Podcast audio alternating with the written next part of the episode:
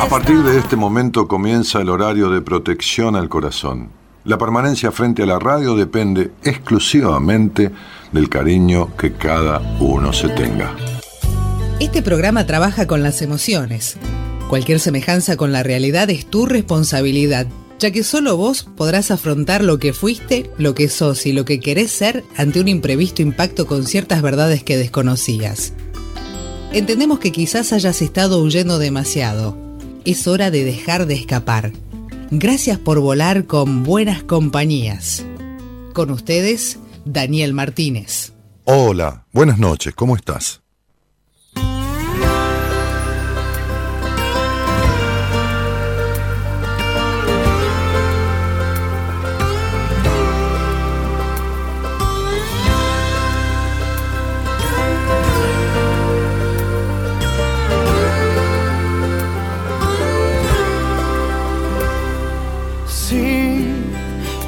Que callar.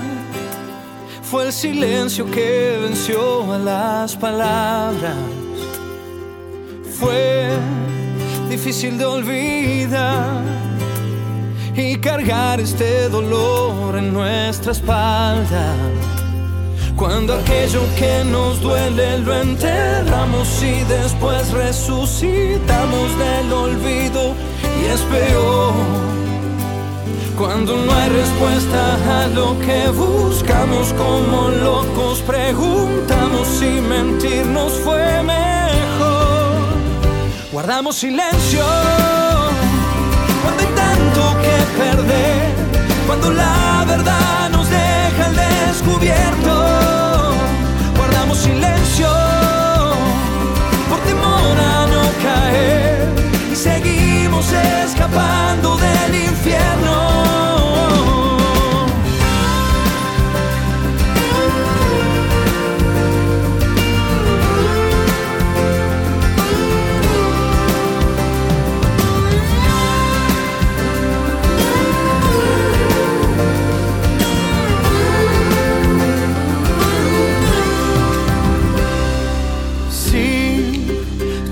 Que mentir, mantener esta apariencia que inventamos por temor a no sufrir y romper en mil pedazos nuestros lazos.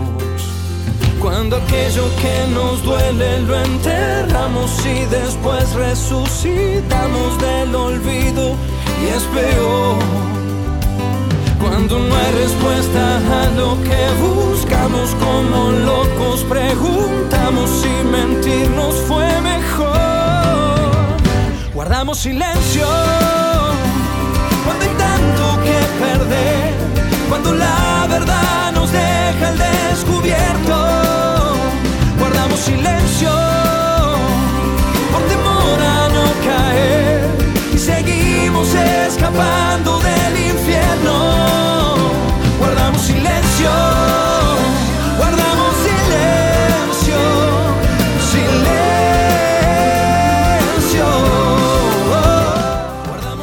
Diego Torres abre la semana de Buenas Compañeras con este tema que se llama Silencios de Familia. Estamos en lo cierto, somos piezas de este juego que es la vida. Tenemos secretos y silencios de familia. Bueno, silencios de familia, qué tema este, ¿no? Ah, hablando de silencio de familia, estaba cerrando una de las ventanas porque viene mucho ruido de ambiente de la calle. Este, este es un tema, es un tema tremendo, ¿no? Es un tema tremendo, porque, porque hay prácticamente en todas las familias, silencios de familia, que yo eh, le llamo, o también se le llama, no es que yo he bautizado, secretos de familia. Y que creo que tiene que ver con los silencios. No se me ocurría este tema hablando con una paciente de, Centroamérica que es este, fonoaudióloga, que fue paciente mía y, y bueno, fue, a ver, que hicimos un proceso con determinadas cosas que ella resolvió a través de ese proceso que hicimos. Este, me hablaba de, de una, una niñita de tres años, más o menos, tres años, entre tres y cuatro años, este, y me consultaba, ¿no? Este, me escribió, es muy amorosa, me dijo, hola mi doc, te estoy extrañando, que esto, que lo otro. Bueno, la saludé, le pregunté cómo estaba. Este me dijo que quería hacerme algunas consultas, le dije si era algo personal, este, qué sé yo, lo veíamos en, en una charla, pues yo no estaba con tiempo para, para, para tener una, una sesión con ella, ¿no? Este, me dijo que no, que era una pregunta profesional, este, para ver una opinión mía. Y, y entonces me consultó que tiene una, una, ella trabaja con chicos, como fue una audióloga, por ahí con algunas anomalías este, de lenguaje, de, chicos con ciertos retrasos madurativos, eh, eh, que se evidencian luego en la escucha, en el habla, o, con cierta capacidad diferente o discapacidad, este, pero que esta era una niña de, de, 3 y 4 años que, que mm, que daba devoluciones a las indicaciones, que era coherente, que escucha, que esto, que lo otro, pero que no emite una sola palabra. No emite una sola palabra. Por supuesto que le hice algunas preguntas al respecto, pero como esta no es mi especialidad, las consultas de ella, yo le di cierto parecer, ¿no? Es decir, es evidente que esto la niña escucha, no es que es sorda y por eso no habla y tiene que aprender un lenguaje especial de sordomudos o esto lo otro, pero sino que escucha. El problema es que no emite sonido, no, no, no, no, no emite sonido, no solo que no habla, no emite sonido, tiene un bloqueo tremendo justamente en el habla, ¿no? Entonces, este, le di algún parecer de, de, cosas traumáticas que pudo haber vivido la niña, como pautas, pero reenvié esas consultas, esas manifestaciones de ella, a la psicopedagoga que hay en el equipo, que por cierto es muy capaz, con mucha experiencia en todo esto, y que dio, y que me dio en los audios unas devoluciones mucho más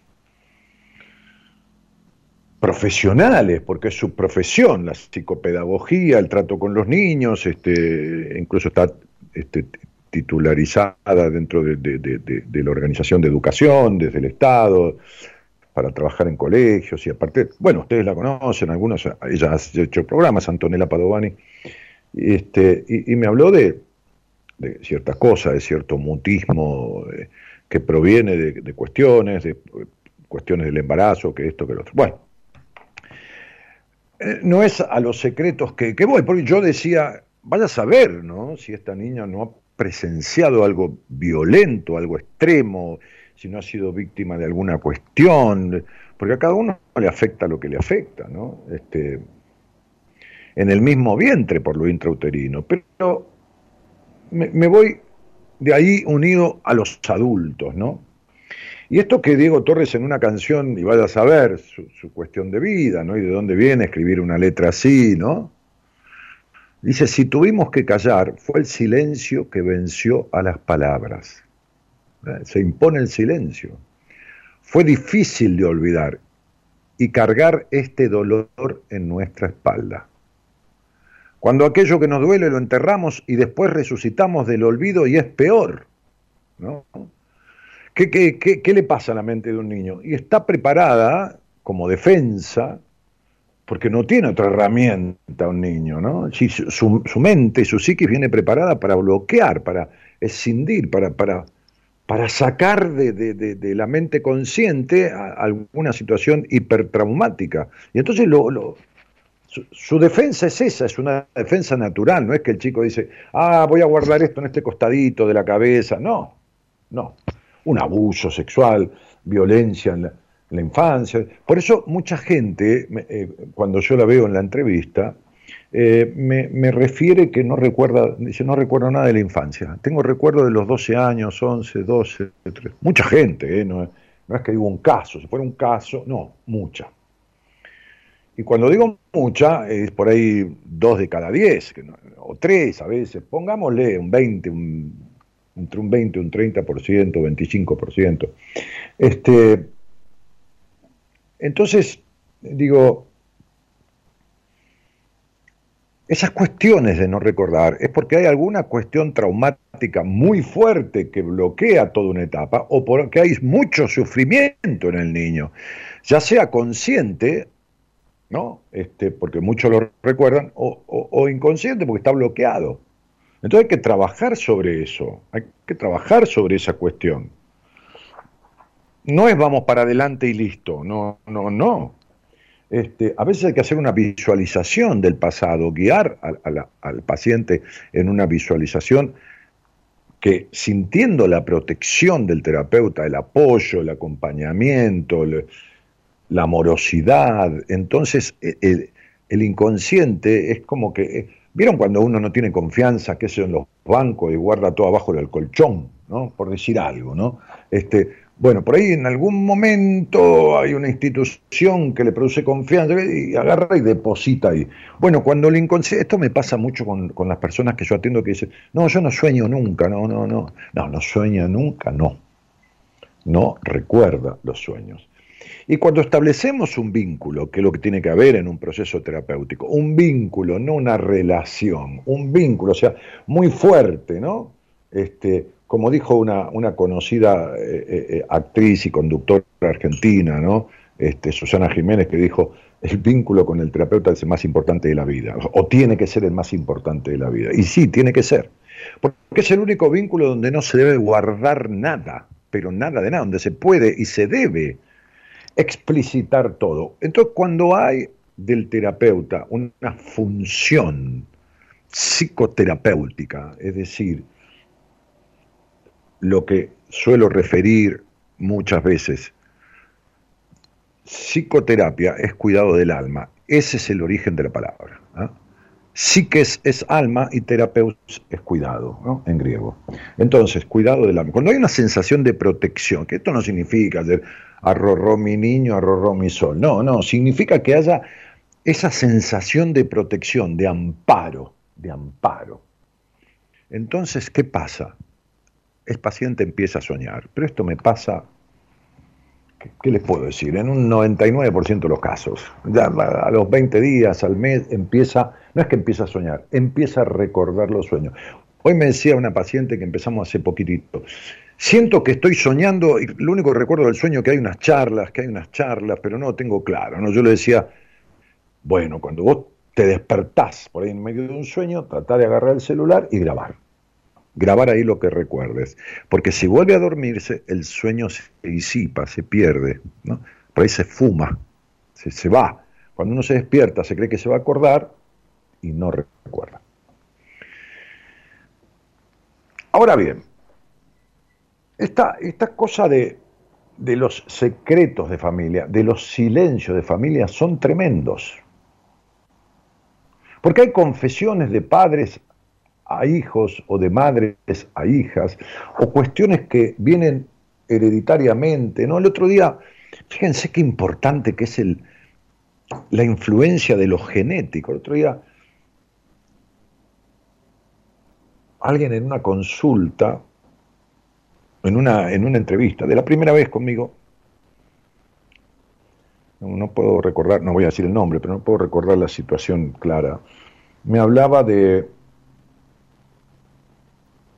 de un hermano eh, eh, esquizofrénico. Entonces yo le dije, fíjate, si podés averiguar, si no hubo alguna cuestión de violencia muy fuerte en, antecedentes familiares, con amenaza de muerte con armas o muerte con armas, alguien mató a alguien, me dijo, a mi abuelo amenazó varias veces de muerte con un revólver a mi abuela. Bueno, ahí tenés. Ahora ustedes dirán, ¿qué tiene que ver esto con la esquizofrenia? Bueno, Ok. Hay teorías que, de cosas que uno va comprobando en las realidades, ¿no? Porque cuando alguien habla en psicología, en medicina, de un marco teórico, es porque ya lo tiene comprobado, en muchos casos. La teoría no es más que un marco de presentación ante la innegable realidad de los hechos. Está bueno esto. La teoría no es más que un marco de presentación pública ante la innegable realidad de los hechos corroborados. ¿no? Está bueno. Bueno, entonces, este, este, qué sé yo si está bueno, pero me cierra, me cierra así. ¿no? entonces dice, dice este, este muchacho joven, hombre ya, Diego Torres, este, cuando aquello que nos duele, lo enterramos y después resucitamos, porque a veces uno se le abre la cabeza y le vuelven esos recuerdos que de niño estuvieron bloqueados. Resucitamos del olvido y es peor, porque claro, uno se da cuenta que estuvo 20 años, 15, 30 cargando con eso. Cuando no hay respuesta, dice la canción, a algo que buscamos como locos, preguntamos si mentimos fue mejor. Guardamos silencio cuando hay tanto que perder. Y en realidad no hay que perder, hay para ganar. Pero uno siente que hay que perder. Esta cosa de lo malo conocido.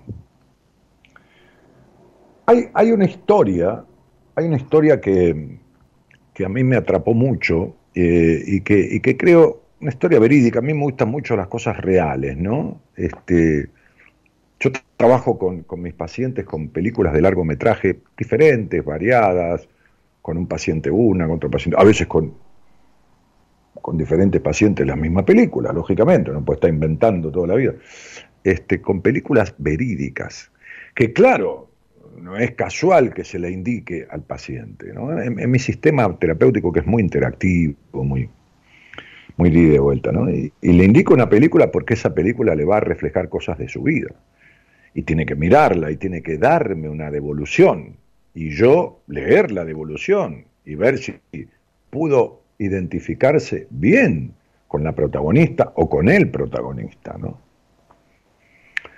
Eh, hay una historia que, que, voy a compartir con ustedes a manera de ejemplo, con esto que, se, que le llamo secretos de familia, silencio de familia, las dos cosas, silencio y secretos de familia, o, o, silencio por secretos de familia. ¿no? Hay una mujer que nació por allá, por en el año 1942, en agosto de 1942, o sea, hace exactamente 80 años, hace exactamente 80 años, bellísima, muy linda mujer, este, linda en, los estereotipos de belleza habitual, lo lindo es lo que a cada uno le gusta, ¿no? Eh, Carmen Díaz de Rivera y de Icaza, de Icaza con Z, en España. Eh, este, aspecto biográfico de ella, este relato biográfico, no autobiográfico, sino biográfico, dice que ella nació para vivir una vida principesca, ¿no? Este, muy bella, de, inquisidores ojos azules, heredera de una fortuna y de títulos nobiliarios, refinada, curiosa. Todo en realidad parecía garantizarle a esta mujer lograr lo que ella deseara. Sin embargo, siempre hay un pero, sin embargo, su destino no fue el esperado. Carmen se convirtió en la protagonista involuntaria de una historia de novela, ¿no? que siempre la realidad supera la ficción, ¿no? Este, de novela de la aristocracia española. ¿no? Este, el porvenir no le tenía preparada ninguna alfombra roja a, nuestra protagonista de esta historia, ¿no? Repito, Carmen Díez, Carmen Díez de Rivera y de, de Icaza, ¿no? Este, si no, le tenía deparado el destino una sorpresa horrible, un destierro voluntario y una muerte que le echó anticipadamente, porque podría haber vivido hasta esta edad, 80 años hace que nació, no, murió a los 50 y 50, 50 y monedas de años. Eh, bueno, como decía, en el año 42 Carmen llegó al mundo. Su padre, Francisco de Paula Díez de Rivera y Casares, toda nobleza española. Este, quinto marqués de Liansol, su madre se llamaba María Sonsoles de Casa y de León. La marquesa es una de las mujeres, su madre, la marquesa, era, ya no vi más, una de las mujeres más elegantes, ¿no? Este, y fue musa inspiradora del famoso diseñador Cristóbal Valenciaga, ¿no? La ropa de Valenciaga carísima ha vestido a, la nobleza, bueno, y a tantas personas del, mundo, ¿no?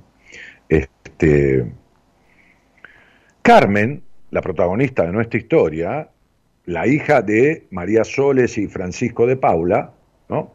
Es la cuarta hija, el cuarto hijo, la cuarta hija de la pareja. Tenía hermanos mayores, ¿no? Tres varones. Su infancia transcurrió de lo más entretenida, entre casonas señoriales, largas vacaciones en San Sebastián y Biarritz, ¿no? lugares que son paradisíacos y de la high society. ¿no? En la familia tienen 12 personas de servicio, o sea, había 12 personas de servicio. Los chicos estaban a cargo de dos institutrices, una inglesa y otra alemana. La madre de Carmen era una mujer muy sofisticada, con mucho carácter, que manejaba su propio auto. Todo lo que ella usaba de ropa llevaba la firma de Valenciaga. Hasta las batas, las batas y los camisones eran Valenciaga. La pequeña Carmen estaba siempre rodeada de hermanos, de amigos. Uno de sus más íntimos se llamaba, este, o se llama, no sé si vive aún, Ramón Serrano Suñer Polo. Todo, todo de la misma alcurnia y era un par de años menor que ella. Era el tercer hijo de una familia amiga, muy encumbrada en el poder y cercanísima eh, la familia al dictador Francisco Franco. Estamos hablando de la época de España, 80 años atrás, donde Franco, un dictador, una dictadura tremenda en España, este, que tuvo tantísimos años gobernando España, rigiendo España, ¿no? Este, Carmen, la protagonista de nuestra historia, y Ramón, que, era amiguito de la infancia, este, jugaban juntos desde antes de aprender a leer, desde que eran chiquitines, y a escribir. La vida corrió con ellos y, se volvieron entrañables amigos. Se tiraban en el pasto por las noches a contar estrellas, se bañaban en el mar, se divertían, conversaban de todo. Cuando a Carmen le tocó hacer la comunión, imagínense esa España religiosísima, ¿no? este, su vestido blanco era de Valenciaga, que menos. En esos tiempos Carmen todavía creía que las mujeres se embarazaban por el pecho. Con Ramón se reían como locos, o sea, su amigo. Y llegada la adolescencia, a esta dupla de amigos, a Carmen y a Ramón, se les despertó la sensualidad. La cosa erótica, la cosa sensual, ¿eh? sensual. Se descubrieron entre sí con otros ojos. Eran amigos de, juegos, de la infancia, pero bueno, se miraron diferente, porque bueno, las hormonas revolucionan y todo esto, ¿no? Entonces, ¿qué sobrevinieron? Y sobrevinieron los primeros besos y una gran pasión entre los dos. Se querían muchísimo como amigos y se apasionaron fuertemente como, como, como varón y mujer, ¿no? como, como pareja, bueno. Pensemos que tenían 15, 14, 15 añitos. Pasó el tiempo, pasaron dos o tres años y empezaron a hablar de casamiento. Entonces, se amaban y proyectaban una vida juntos. Eran chicos, eh, sobre todo chicos de aquella época, que, crecían antes de tiempo porque institutrices, varios idiomas, esto, otro, en cierto aspecto, pero emocionalmente no había tanta libertad, no había tanto de nada. Entonces, este, eran chicos que estaban enamoradísimos. Cuando Carmen cumple 17, o sea que Ramón tenía 15, se lo dice a sus familias, se lo dice abiertamente. Y les dice, hemos decidido avanzar con la idea del matrimonio y queremos comprometernos. Los padres, inquietos, respondieron que eran muy jóvenes, que, pensaran que ya se les pasaría, que, había que esperar un tiempo, más tiempo, que siguieran un poco así, pero que nada, nada, nada, nada. Pero Carmen estaba muy decidida. Y anuncia que iría a la iglesia donde estaban las partidas de nacimiento, antes de partida de nacimiento estaban, para buscar su partida de, perdón, de bautismo, perdón, este, sus, porque si no, no podía hacer nada, ¿no? Y así iniciaría los trámites. Había la obligación de estar bautizado y todo lo demás. Este, bueno, ante esta realidad irrefrenable y este embate de Carmen, con una decisión ya, ya muy firme, ya no, no, no, no había duda, ya estaba intempestiva con su idea, y este muchacho, Ramón, sucedía lo mismo. Eh, la seguía a Carmen con la misma postura. Bueno, ahí, aquí viene la parte que parece de novela, ¿no? Bueno, esto también es como una novela de amor, ¿no? De, chicos que se conocen desde chicos, que jugaban en el mar, este, que, hablaban varios idiomas, ya por... Un cura de la orden de los dominicos, en esa época se recurría mucho a los sacerdotes como consejeros de familia, como esto, como lo otro, ¿no? Este cura dominico, junto con su tía, que era una periodista y novelista conocida de Europa, Carmen de Icaza, o sea, se llamaba Carmen como, como, como la niña, como la sobrina, fueron que le dieron la noticia un 28 de diciembre del año 1959. Fíjense que Carmen estaba cumplidos sus 17 años, ella había nacido en agosto. Ese, esa conversación entre el cura dominico y su tía, la novelista, fíjese que los padres no estuvieron en esta conversación. Ambos tenían a sus dos padres vivos. Fue en el Día de los Santos Inocentes. 28 de diciembre es el Día de los Inocentes, donde ya hacen broma y dice que la inocencia te valga, que esto y que lo otro.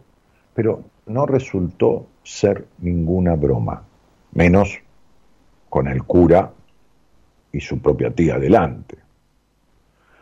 Lo que el cura tenía para contarles, respaldado por la tía que sabía esto, quebraría la vida de la adolescente enamorada Carmen para siempre.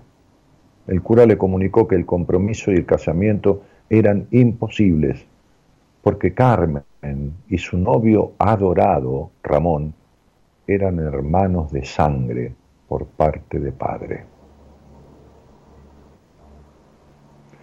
O sea, que su futuro suegro, don Ramón Serrano Suñer, abogado, ministro de Asuntos Exteriores y cuñado del dictador Franco, no solo era el padre de su novio, era también su propio padre. Este hombre poderosísimo había tenido un larguísimo romance con la madre de Carmen, aquella que se vestía de Valenciaga y que era una mujer de carácter y rigurosa y todo esto, pero resulta que, resulta que la cobijaban las mismas sábanas que a este amigo de la familia. Eh, ¿Y qué sucedió? Que un accidente, le dijo el cura dominico, un accidente, un accidente. Sí, había fabricado la vida de Carmen. Un accidente la dejó embarazada, ¿no? El accidente que nada, ¿no? Este hombre poderoso había tenido un larguísimo romance, repito, con la madre de Carmen destrozada esta muchacha. Imagínense un amor sublime, ¿no? Sin reproches, sin nada. Carmen salió de la iglesia, su boda jamás sería aprobada con, su medio hermano, infringía el, el precepto de la no consanguinidad. Había vivido un amor prohibido. Con el corazón roto, con el corazón en la mano, como dice la historia, se dio cuenta de que la ruptura era inevitable. Y ella dice, en escritos, en un instante pasé de sentirme plena, habitada por la persona a quien amaba, con la que había descubierto el primer beso, la piel, las estrellas, pasé a la nada. El dolor interno fue inmenso, infinito. Noté que algo se me había roto dentro, algo tremendo hizo un crack. Noté ese ruido. yo noté que algo se me había roto para toda la vida. Fue un dolor muy profundo, se me partió el alma, se apagó la luz, me rompí por dentro, de repente me quedé sin una sola raíz, diría ella. Años, muchos años después de ese día y de los otros tristísimos días que le siguieron. Lo cierto es que eso que ella no sabía era murmurado en voz baja por todos lados. Es decir, siempre las familias de la alta realeza española sabían todo esto, sabían de ese romance, había sido un, romance a voces. Aquel amor clandestino de su madre con don Ramón Serrano Suñer, el padre de Ramón, su amado, amigo, eran conocidos por muchos, incluso por la propia familia. La madre de Carmen había quedado embarazada de su amante y los demás protagonistas de la trama, ¿eh?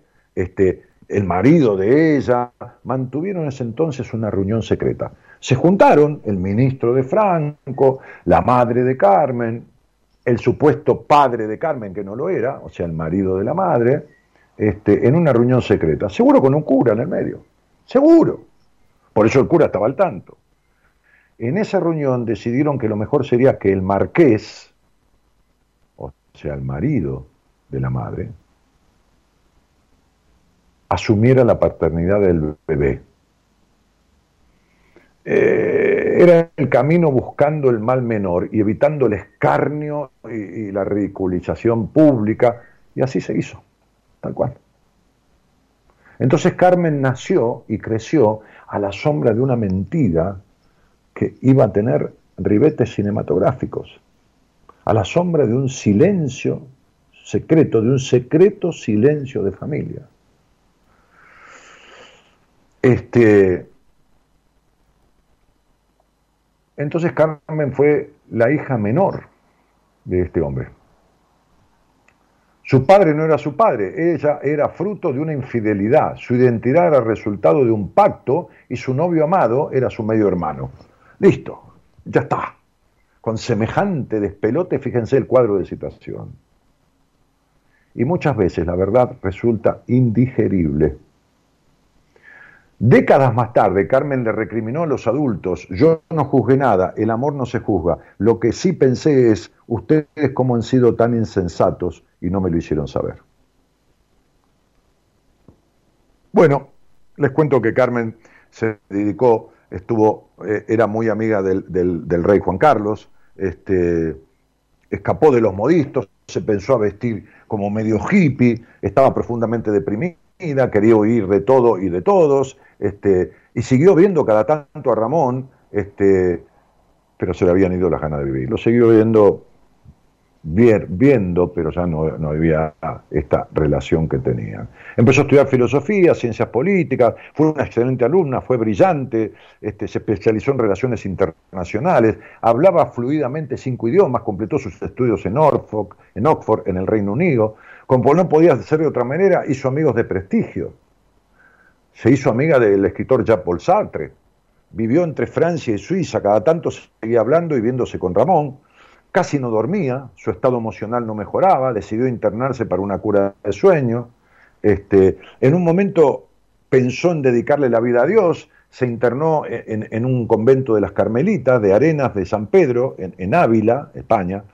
No funcionó, volvió a París, se dio cuenta que tenía que dar un paso más largo, alejarse de todo, este, partió hacia el continente africano. ¿Y saben por qué se fue a África? Se fue a Costa de Marfil. Ella lo dice, Dice, me fui a África porque si no, no habría salido nunca de esa historia. No fui con ningún afán misionero, no fui a misionar al África, con el hambre, con los niños pobres, no, fue un acto de desesperación, escribió ella. Como no podía suicidarme, porque quería suicidarse, pero bueno, no, no podía, no, no, no, no, no, no, no, no, no se animaba a hacerlo, no, no le daba para suicidarse, a pesar de que lo pensé mucho, fíjense lo que hizo decidió irse a África porque estaba segura de que allí se contagiaría alguna de las tantas enfermedades, virus, esto que pululan a través de la gran pobreza, la hambruna y todo lo demás, y esa enfermedad iba a terminar con su vida. O sea, ella escribe, fui al África en busca de la muerte. Ella misma escribió eso. ¿Saben qué hizo para conseguir eso? No se quiso poner ninguna vacuna de la sindicada. Y por supuesto, en la alta realeza, en esto otro, consiguió entrar al África,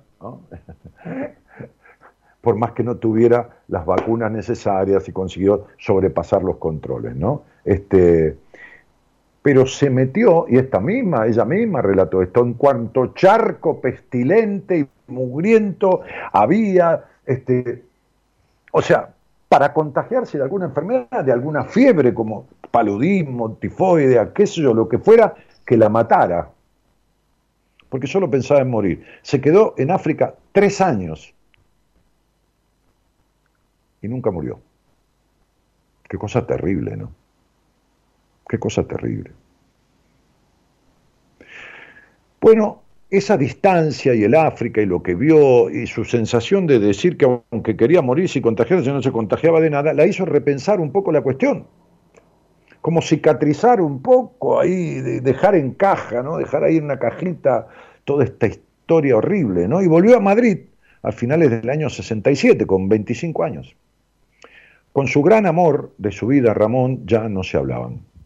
Él se había casado, este, los conflictos con la madre de Carmen continuaron por esta mentira, le costaba perdonarla, este, y un día luego de un, de un gran enfrentamiento, eh, la madre la echó de la casa, encima la echó de la casa.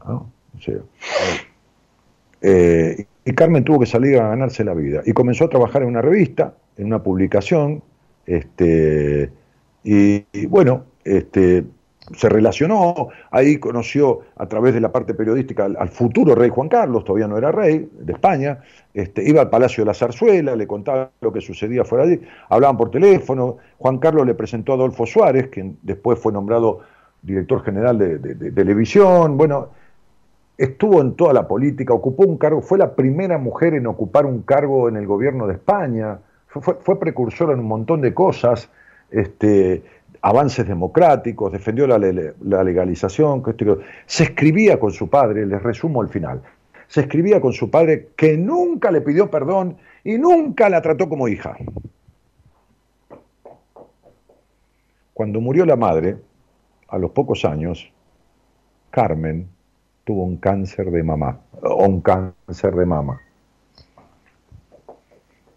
Cuando murió la madre, tuvo un cáncer, por eso digo que las afectaciones en los pechos tienen que ver con el padre del lado derecho y tienen que ver con la madre del lado izquierdo. Cuando se lo descubrieron a este cáncer estaba muy avanzado. Carmen murió.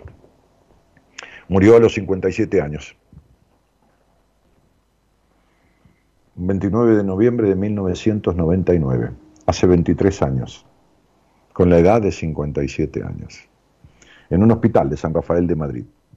Su cuerpo fue incinerado y sus restos, como lo había pedido ella misma, fueron depositados en el cementerio de las Carmelitas, aquel convento donde había estado masticando las mentiras que le arruinaron la vida. Nunca se casó, nunca tuvo hijos, y si bien vivió algunos amores, entre comillas, nunca, y lo dijo ella misma, volvió a sentir ninguna atracción física e intelectual, ni nada de lo parecido que había tenido por su medio hermano Ramón, sin saber que era su medio hermano. Eh, bueno, después hay toda una historia del padre que le confiesa esa historia a un periodista, etcétera, etcétera, etcétera. Por eso elegí esta canción, a través de esta historia de Carmen, esta canción de, de Diego Torres, por eso quería hablar con ustedes de secretos de familia, de silencios de familia, porque cuando estos secretos son pasados de generación en generación, o son ocultados, o no uno no los saca a la luz por el miedo a, por, al sufrimiento, o, peor, a causarle un sufrimiento a otro, entonces se sacrifica uno, ¿no? Se sacrifica uno en pos de tapar las mentiras o de guardar los silencios que le obligan a guardar, ¿no? Entonces la madre le confiesa a la hija o el padre o, se entera que en la familia tal cosa y todo esto es tremendo, tremendo para un niño, tremendo, porque no viene la psiquis del niño o de un adolescente preparada para tal carga, para tal cuestión. Los ocultamientos, las mentiras, las sobrecargas de estas historias densas, pesadas, como hay tantas, hay tantas casi como familias, este, necesitan salir a la luz, necesitan ser develadas, reveladas, asumidas, tramitadas, porque perjudican notoriamente todo. Esta, mujer bellísima, inteligente, dinámica, precursora, este, vivió una vida, toda una vida de amarguras, toda una vida de amarguras, inteligentísima, cultísima. Murió su madre y al poco tiempo ella desarrolló un cáncer. Los resentimientos, los rencores y el hecho de que muerta la madre, tampoco, hasta la había echado de la casa. Hay muchos secretos de familia, ¿no? Cada familia tiene los suyos. El tema es cuándo cortar con ellos. El tema es cuándo dejar de cargarlos. ¿Y para qué cargarlos, no? ¿Para qué cargarlos, no? Entonces guardamos silencio cuando creemos que hay tanto que perder, cuando la verdad nos deja en descubierto, ¿no? y es mejor. Me decía, para cerrar, ¿no? porque si no los aburro, ya son menos 10. Me decía un viejo maestro, la peor de las verdades es mejor que la incertidumbre. Buenas noches a todos y gracias por estar. Nos enseñaron a ver el mundo por la ventana, quedarnos quietos, vivir sentados, perder las ganas desconectarnos hasta olvidar de nosotros mismos. Acobardados, nada creamos, nos destruimos. Y no respetan ya ni siquiera nuestra mirada. Quieren llegar a que de nosotros no quede nada. Eso es un abuso a la intimidad. Eso es un abuso la desnudez, eso es un abuso. A la libertad, eso es un abuso. A la niñez, eso es un abuso. A la divinidad, eso es un abuso. A mi corazón, eso es un abuso. A mi propia voz eso es un abuso al mismo Dios. ahora viajan por nuestras venas con sus mentiras. Nos envenenan con la comida y la medicina. Recetan sexo con sus recetas de moralina. Porque ellos temen que despertemos tanta energía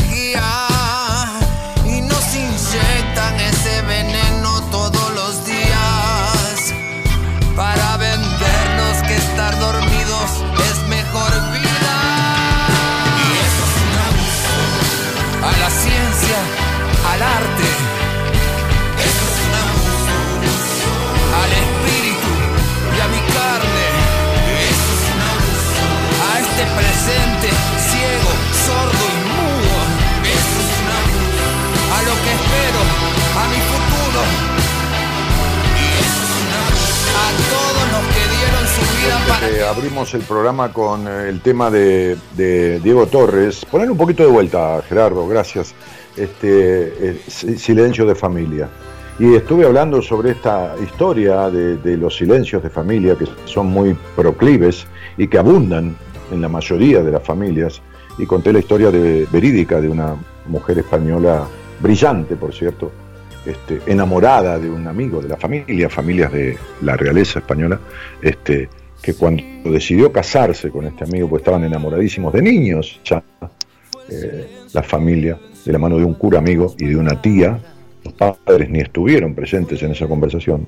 Un día de los inocentes, un 28 de diciembre del año 1950 y tantos, casi 60, le dijeron que su supuesto prometido era su hermano fruto de un amorío no legítimo de su madre con el padre de su novio. Lo que buscamos como locos, preguntamos si mentirnos fue mejor. Guardamos silencio cuando hay tanto que perder, cuando la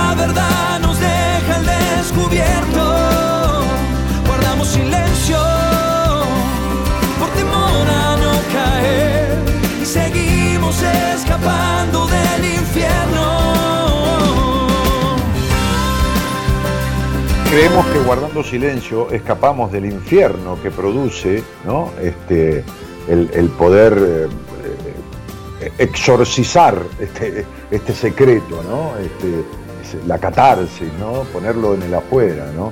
Este, eh, José Luis Fernández dice ahí, buenas noches Dani, Eloísa trabaja con vos, Eloísa es mi productora, le pido turno con Gaby y no responde. No, debes tener mal el teléfono de Eloísa. Este, si no, Eloísa responde los mensajes. ¿Cómo no te va a responder? Ahí te va a poner el teléfono ella, este, si no lo puso ya, ¿no? Natalia Ramallo dice, amo encontrarte así. ¿Cómo así? ¿Qué pasa? ¿Estoy diferente? ¿Rejuvenecí? ¿Qué, cómo, qué es así? este, eh, a ver, eh, Dani, estoy aquí escuchándote, dice Marta. Eh, Jessica Perecini dice buenas noches, Natalia Gatti dice buenas noches a todos, Natalie, Natalie Montero dice buenas noches, acá en General Roca, José Luis Fernández dice buenas noches, bueno, eso es lo que preguntó, este, desde Uruguay también Estela, recién me prendo desde Mendoza, dice Miriam, y Martín desde Holanda, y Fernando Cabrera dice espectacular, Dani se está refiriendo a la apertura, a la historia, Leti Mónica dice qué triste, este, ¿Cómo te aprecio? Dice Globar. Eh, el, tema que giró eh, es, es este Gustavo Cordera, luego de- del de apertura, un abuso. Eh, ¿Cómo perdonas a una madre y te, te hace algo así? ¿Por qué no lo frenó si estaban tantos juntos? Leti, Mónica, vamos a comentar la historia de por qué la madre, la madre está remuerta, esta chica también. No podemos dar este, la razón que valga para todas las madres. Esta fue la historia de ella, es única. Yo no los atendí ni a ella ni a la madre. No te puedo. Entonces, este, eh, en fin. Bueno, eh, gracias Gerardo, ya atiendo. Tomás Centurión dice, qué linda historia, Dani, muy, buenos, muy buenas noches y muy buena semana para vos y tus oyentes. Este... Hola, buenas noches. Hola, buenas noches. ¿Qué tal? ¿Cómo estás? Bien, bien. ¿Usted? Bueno. Bien, pero no me trate de usted que me haces viejo. Este, ¿De dónde sos? De Catamarca. Bueno, ¿y desde cuándo es que no- nos, nos estamos escuchando, nos conocemos? Eh, te empecé a escuchar por una amiga, es la segunda vez que te escucho. Ah, mira, bueno, bienvenida. Este, y Muchas saludos a tu amiga, ¿cómo se llama? El nombre nomás. Laura. Bueno, saludos a Laura. Este, le, le agradecemos que te haya invitado al programa. Vamos a ver si es amiga o enemiga. Por ahí te mandó acá, por ahí es media enemiga. ¿Viste escuchar esto? no te hizo ningún favor. ¿Con quién vivís? Eh, sola con mi hija, actualmente. Entonces no sola. So- sola te sentís, como siempre en tu vida, Sí. pero vivís con tu hija. Sí, vivo con mi hija. Bueno, Denis, mira qué nombre, está lindo, divino el nombre, ¿no? Pero es como, es como que me suena a, a- a- a varón y, y a mujer, las dos cosas, Denis, ¿no? Me sirve para las dos cosas. Sí. Sí, sí, es unisex, digamos. Claro, es unisex, está muy bien. Este y, y- y- a ver, eh, cuidas de tu casa, este, haces de madre, porque tenés una hija. Digo, Sí, uno puede ser madre por parir, pero después hay que hacer de madre, además de, de parir, ¿no? Este, esto es Sí. una tarea. Eh, y, y- y tenés alguna actividad o algo en este momento? ¿Cómo? ¿Tenés alguna actividad, algún trabajo, estudiar, alguna cosa en Sí. este momento? Sí, sí, tengo una- un trabajo, tengo un comercio. Tenés un comercio. Muy bien, Sí. bárbaro. ¿De, de qué rubro? Mercería y lencería. Ah, muy bien. Bueno, ¿Lencería erótica también o lencería no, por ahora lencería como mi, ojalá pudiera, aspiro a eso. Bueno, hay que ponerlo también. Hay mujeres que le encanta lucir, aunque sea para ellas mismas. Bueno, este, Denis, este, ¿y qué te trae esta charla? Encantado y te agradezco ya, pero ¿qué te trae? Mira, más o menos te comento, yo fui abusada en, en los 8 10 años y después de 13 años, recién lo hablé hace dos años casi, eh, al, al tema a través de una, una tarotista. No sé si llamarlo que lo desbloqueó o, lo trajo al presente. Eh, y bueno, recién ahí lo pude hablar o sea, primero fue un proceso grande para mí. No, la tarotista, le habrán salido algunas cartas que simbolizaban un abuso o alguna cuestión con el sexo en edad temprana, por ahí la carta del diablo que aparece en determinado lugar, con otras cartas, y, eso te hizo consciente de algo que vos tenías medio tapado, pero que no es que habías olvidado tampoco. Claro, y ahí empezó, eh, cuando me, me, me lo dijo, es como que revolvió, digamos, ese pasado que yo tenía muy bloqueado, que también incluyó bastante mi sexualidad. Y bueno, yo le hablé con mi familia y cuando le conté, el, el señor este era un hermano de mi abuela, eh, mi familia, bueno, ahí salieron, yo le conté a mi mamá, la verdad que fue todo un, un, despliegue en la familia. Un drama familiar eh, porque empezaron a aparecer otros abusos, ¿no? Sí, muchísimos, primas, tías, hasta... Abuelas, tu madre también. ¿eh? sí, mi mamá, mi abuela también fue abusada. Claro, eh, sí, sí, sí. Por, otras, Son por otro tipo, pero este generaciones enteras y se guarda, ¿viste? Silencio de familia. Sí, eh, pero este hombre también había abusado de, de sobrinas, de la propia hermana, y nadie en la familia decía nada, nadie nunca dijo nada, y bueno, cuando yo hablé, eh, toda la familia hoy en día está al tanto, pero nadie le dice nada a él. Eh, hasta el día de hoy yo no puedo ir a reuniones porque, bueno, o sea, porque, porque va él. Hay, claro, hay hermanas que, que no le quieren decir. A mi abuela fue a la que más costó contarle. E incluso hace un mes mi abuela hizo una misa por su cumpleaños, este hombre fue y ni siquiera me dio la consecuencia de que cómo yo me iba a sentir ante la persona esta. Y fue un tema. O sea... Tranquila. Tranquila. ¿Estás ahí? Sí. Ok. Este, mira, Denis, si algo me dice tu, tu, tu, tu estudio numerológico, que tengo aquí enfrente en la otra computadora que tengo a mi izquierda, es que no solo en esta situación, sino que vos creciste no siendo escuchada. Por eso cierta soledad interna, ¿no? Por eso cierto vacío. Eh, por eso cierta incompletud, ¿no? Por eso tu necesidad de aprobación también. Este, también. Y por eso esta niña que nació hipercuriosa, este, este, esta curiosidad, esta energía que trajiste a esta vida, pues es una mujer con un cúmulo de energía que ni te cuento, ni te cuento. Este, estás desaprovechada desde el lugar de todas las capacidades que has traído esta vida. Este, o, no, o, no, o no plenamente aprovechada, como quieras llamarlo. Este, y esa, esa, esa energía. Este, que, que, has traído, ese cúmulo de energía, que lo tengo ahí presente con tus números y todo, este, se transforma en tremendos enojos, tremendos enojos, este, que, que tenés y que están sin resolver, y que, y que te entiendo y que están plenamente justificados, lógicamente, ¿no? Este, pero que te llevan a un desconcierto de vos misma, ¿no? Porque, porque esta, esta, esta, estas situaciones en donde el niño no es escuchado y, y después de adulto o, o, o, no de adulto, de, de, de, de joven, eh, este, este, confiesa, eh, ¿cuándo fue que hiciste esta confesión del abuso? ¿A qué edad? Y a los 23. Actualmente estoy por cumplir 25 el próximo Sí, sí, 25, sí, tengo tu, tu fecha de nacimiento, tengo todo aquí.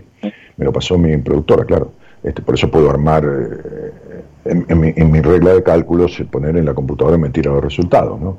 Entonces, digo, llevas cargas, porque incluso tu infancia, este, digamos, este, este, este, fue como, como, como cooptada, como, como esta, esta nena se esmeró mucho por ser tenida en cuenta, este, cosa que no, no sucedió en la medida que lo precisaba, ¿no? Es decir, nunca hay completud en la crianza de nadie, ¿no? Es decir, pero, pero, pero hay crianzas que son desestimadoras y que, y que, y que ante, ante la, forma de, crianza este, este, dejan consecuencias fuertes, ¿no? Como es tu baja confianza en vos, por ejemplo, ¿no? Este, este, eh, que no estoy hablando de, por ejemplo, de lo material, de que vos tenés tu, tu, emprendimiento, tu, tu, comercio, o lo que fuera, ¿no? Trabajar de, no sé, de mucama, de, de, lo que quieras, con tu capacidad laboral, eso está claro. Si algo naciste es vendedora, ¿eh? eso te lo aseguro, ¿no? Este, sí, no, no, sí, podés vender cualquier cosa, tener una capacidad de vender lo que sea.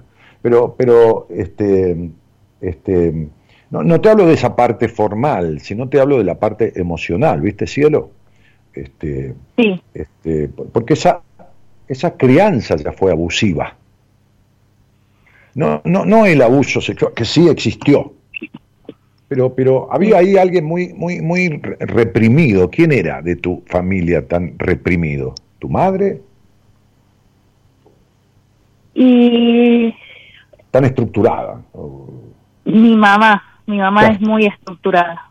Eh, eso es, bien. Entonces, de esta madre estructurada eh, hay un, un contagio, el niño no es más que el resultado de las personas con las cuales crece.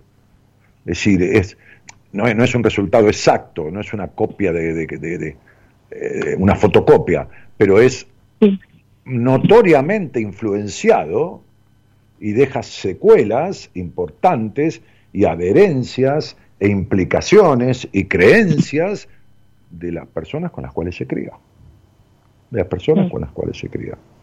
Entonces, esa baja confianza, como digo siempre, vos no naciste con baja confianza, ni naciste con enojos, ni, naciste con, necesidad de aprobación, ni, naciste con cierta vacío, cierta cosa melancólica. No, todo eso es adquirido, es consecuencia de un montón de factores que quedaron implicados en vos, este, que se resuelven divinamente, pero divina, maravillosamente, sin problemas, se resuelven absolutamente, pero que están ahí, no resueltos. Esto, por supuesto, produce conflictos vinculares también en las situaciones de, relaciones de pareja, este, genera, un, genera cuestiones por todos lados, desde lo emocional, desde los estados emocionales y en lo vincular. Porque más allá de ese abuso, de un tipo que hay que, qué sé yo, matarlo directamente, porque este, este, vos fijate, fíjate la, la reacción de la familia. Porque, porque un abusador, más en el orden del núcleo de la familia, es un sometedor, a través del miedo, a través de esto, a través de lo otro. Es como si ser abusado fuera un mandato familiar. Entonces, protegen al abusador porque está enraizado en, la herencia genética, ¿entendés? O sea, eh, tengo que ser abusada porque mi mamá fue abusada, porque esto pero es una herencia genética, ¿se entiende? Viste que a veces dice, bueno, yo soy actor, mi padre fue actriz, mi padre trabajaba en un circo, mi mamá era cantante, como que uno hereda ciertas cosas, ¿no? Entonces, este, este, este, eh, yo siempre digo, mi abuelo era vendedor ambulante, mi abuelo mi abuelo materno, y mi, y mi abuelo paterno tenía ciertas, ciertas tierras, lotes, y bueno, yo tuve una inmobiliaria, ¿no? que es un poco la conjunción de un abuelo vendedor y de otro abuelo con tierras, ¿viste? Con lotes y con esas cosas, un abuelo gallego, inmigrante, que vino y como hacían, trabajaban de sol a sol y compraban unas tierras y edificaban y todo esto.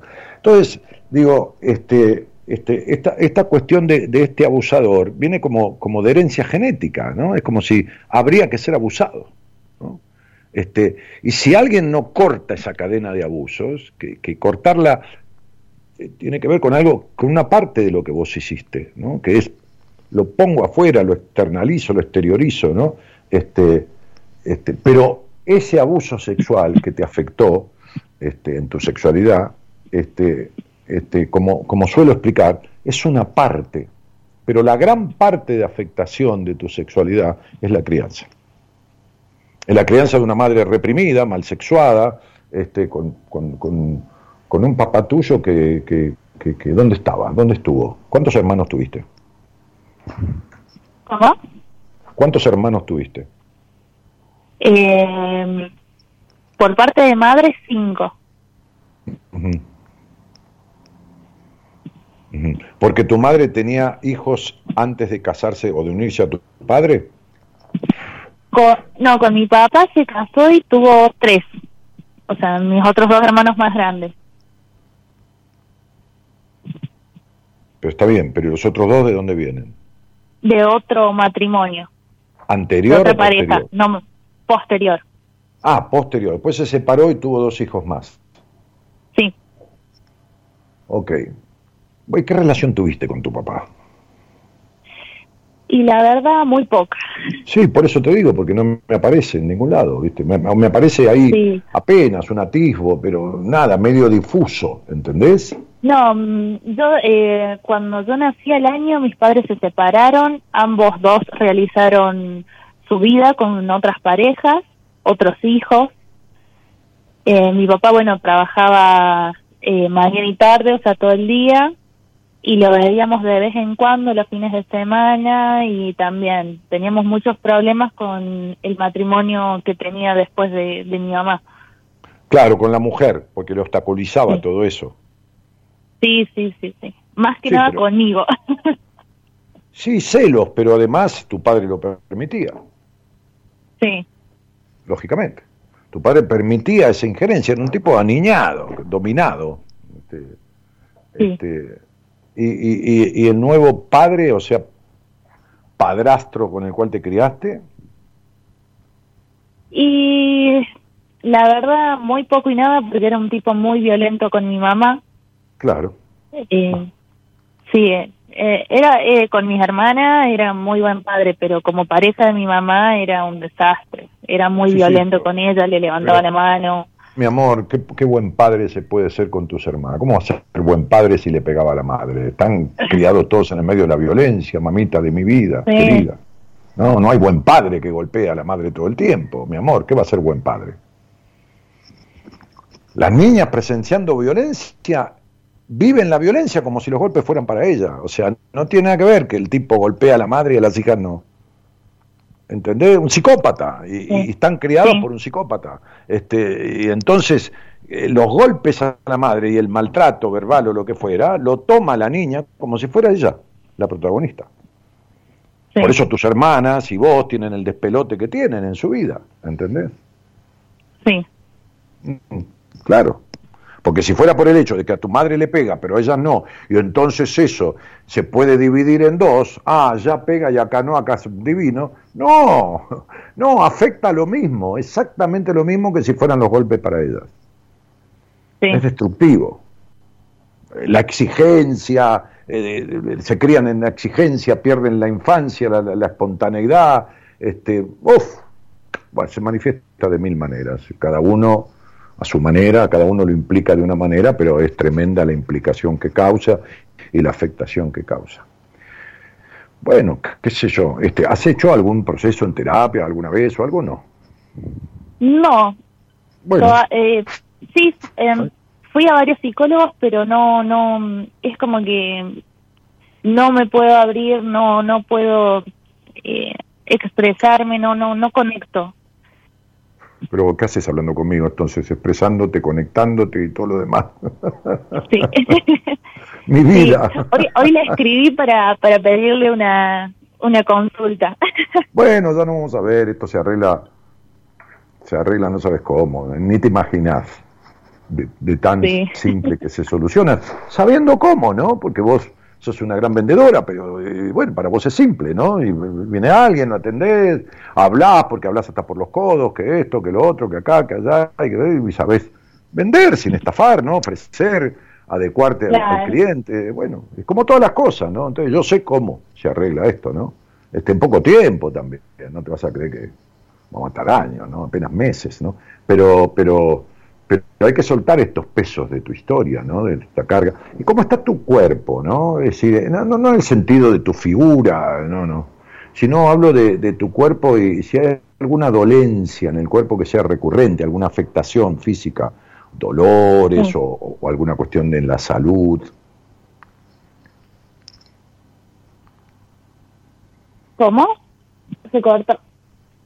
A ver, te decía cómo está tu cuerpo, no en la figura tuya femenina, sino en el sentido de dolencias o dolores que son recurrentes, que son habituales o alguna afectación de salud en alguna parte del cuerpo en especial.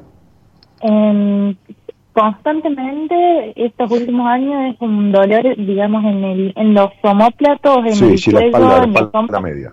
En la espalda, sí, arriba. Ah, bueno, arriba es la sensación de no ser amada. Y bueno, hoy en día también tengo muchos problemas con el padre de mi hija. Sí, pero lógico, sí. Demasiado. ¿De qué tipo?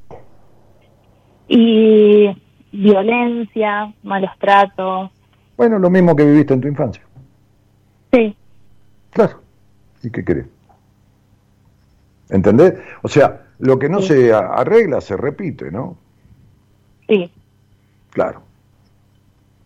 Vos tenés un corpiño y tenés roto un bretel, si no lo arreglás, te pones el corpiño y se te cae. ¿De acuerdo? Sí. es tan simple como un corpiño roto, ¿no? O una, una bombacha, una tanga, como quieras llamarle, con el elástico vencido, ¿no? Si lo pones y se te afloja y se te cae. Bueno, es lo mismo, no lo arreglas, no le cambias el elástico, no la cambias y bueno, sigue sucediendo lo mismo. Bueno, esto es lo mismo. No está arreglado toda esta historia de, abusos emocionales, maltrato, madre reprimida, padres que no existieron, eh, que, que, lejos de ser padres fueron o cualquier cosa, y entonces se repite. Y si es así, ¿qué vas a hacer? ¿Entendés? Sí. A veces me dice alguien en Instagram, bueno, me pude separar de un hombre niño o de un hombre maltratante o, o, me pude separar de una mujer hipercelosa. Bueno, y yo le contesto, bueno, tenés que arreglar la causa que te llevó a ese vínculo. Pues si no arreglas la causa, se va a repetir. Yo tengo todo junto, un hombre que es un niño, un hombre que es violento, un hombre que sufre un duelo y, y, también es otro tema y así. Sí, claro, por supuesto. Una, y también es una persona adicta, así que es un mm. combo grande. Sí, bueno, a ver, el problema es él tiene el suyo, o ellos, esos hombres con los que vos te has vinculado tienen su, problema. El problema es que vos tenés que arreglar el tuyo porque es inevitable que en este estado de no resolución de estas cuestiones heredadas de tu crianza, de tu hogar, de todo esto, no podés atraer otra cosa que eso. ¿Entendés? Porque tenés la violencia incorporada, tenés el abuso incorporado, el abuso emocional, relacional y físico, este, y, entonces vas a tener vínculos abusivos en el sentido del maltrato o de tipos niños que se cuelgan ahí y son boludos atómicos, entonces este, no, no, no, no, no puedes atraer otra cosa porque tu estado es ese, tu energía atrae eso, no, no, porque no está nada resuelto. Sí. ¿Viste cuando uno está bajo de defensa? El médico dice, cuídese porque tiene la defensa baja y se puede agarrar cualquier cosa. Vos, vos tenés la defensa emocional es baja, por eso agarrás cualquier cosa. ¿Entendés? Es decir, no es que agarrás, es que viene eso. ¿Viste? Porque los virus, las bacterias vienen a uno, uno no, anda agarrando bacterias en el aire, pero, ¿entendés? Entonces dice, ay, siempre me estoy resfriando, ay, siempre tengo alergia, ay, siempre, bueno, es porque hay cuestiones que no están sanadas interiormente y uno atrae eso. Bueno, ay, siempre me tocan los tipos así, o las mujeres así, no, que no te tocan, es que no podés atraer otra cosa. Entonces, bueno, Denis, para mí está todo más que claro, este, no necesito saber mucho más, digo, en una charla radial, por supuesto, pero, pero en, una, en, una, en una conversación personal, más íntima, iremos hasta donde hay que ir para después eh, encarar el camino de salida, ¿entendés? O sea, cosas que vamos a hablar y que yo te voy a preguntar y que me van a terminar de dar los detalles necesarios para decirte, bueno, mira, de esto se sale de por acá, de tal manera, este, y bueno, vos después decidís qué hacer. ¿Se entiende, no? Sí, sí, sí, sí. Pero me parece bárbaro, ¿sabes por qué? Porque, o sea, me parece bárbaro que a tus 25 años este, este, este, tomes esta eh, decisión de, de, de, ¿cómo te puedo decir?, de tomar el toro por las astas, este, este, y, y de verte con quien sea que, que te sirva, me, me, me, eh, vaya a saber de dónde viene esta cosa no se explica mucho, tu empatía conmigo cuando me escuchaste la primera vez, te, resultó empático, como diciendo yo con este tipo puedo hablar de cualquier cosa, ¿no? Este, cosa que no pudiste hacer con otros profesionales, que quizás son los mejores del mundo para otra persona, pero vos no, no te resultaron, no te inspiraban esta, esta confianza, ¿no? Sí. Hoy. Claro, sí. Este, porque no pudiste hablar en un, en, un, en un consultorio a solas con un tipo y estás hablando delante mío ante miles de personas. Sí.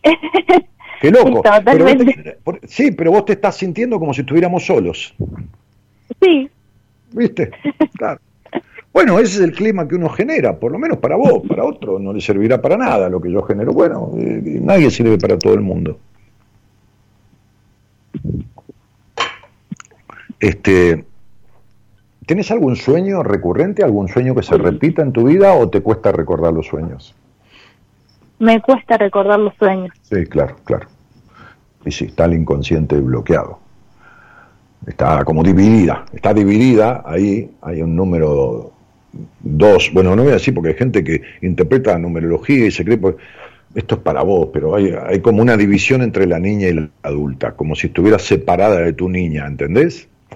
Entonces sí. este, este, este, inconsciente está anclado en el pasado y bloqueado, pero si hacemos un proceso ya vas a empezar a soñar y, y, y se abre la, la cabeza, ¿no? se, se, abre. Cuando hay tanta entrega y confianza y empatía, enseguida el inconsciente dice, ¡buah! Tengo a alguien para contarle todo y empieza a producir sueños recordados, ¿no? Sí. Así que nos veremos cuando tenga que ser, princesa. Bueno, muchísimas gracias. Oh, mi vida, vos por tu confianza, bienvenida al programa y, y, y, vamos a resolver eso, que es, es simple, no tengas ningún problema. ¿De acuerdo?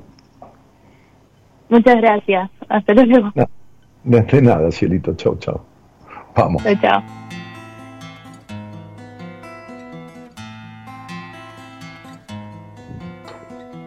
¿Por qué lamentas tu suerte y te quedas en el pozo para llegar a la orilla?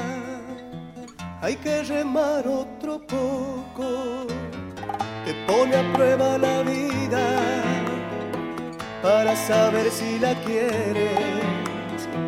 La vida es tuya y recuerda, es solo una y no vuelve. Si ya no ves la salida, si el golpe ha sido muy grande, apuesta todo a la vida, conta que el sol siempre sale.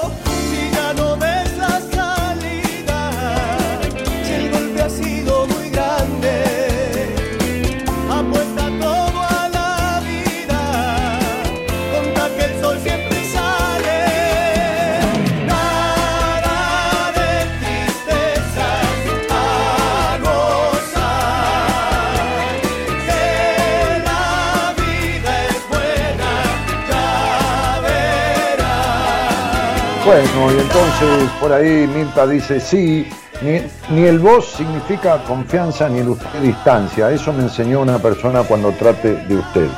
Eh, sí, para mí es muy importante cuando recibo una persona al aire o en una entrevista romper un poco la distancia que pretende poner en el tratar de usted, porque en estos, en estas cuestiones es importante el acercamiento. Cuando cualquier cosa que refleje de alguna manera una distancia o cierta cosa protocolar impide la cotidianeidad y el diálogo fluido. Está, estamos hablando de, abusos sexuales, estamos hablando de confesiones muy fuertes y el usted arma un marco en donde eh, se, se, encuadran y se encajonan las cosas. En este caso es necesario un,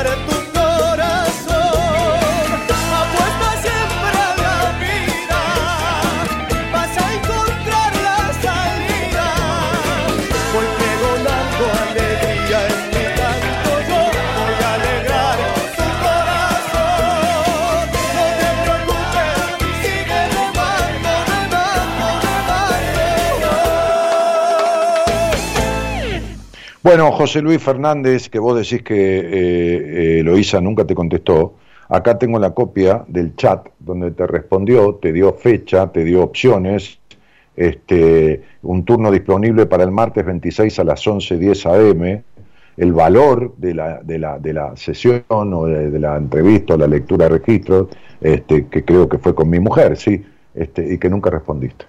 Acá lo tengo. Así que flaco, fíjate antes de hablar al pedo.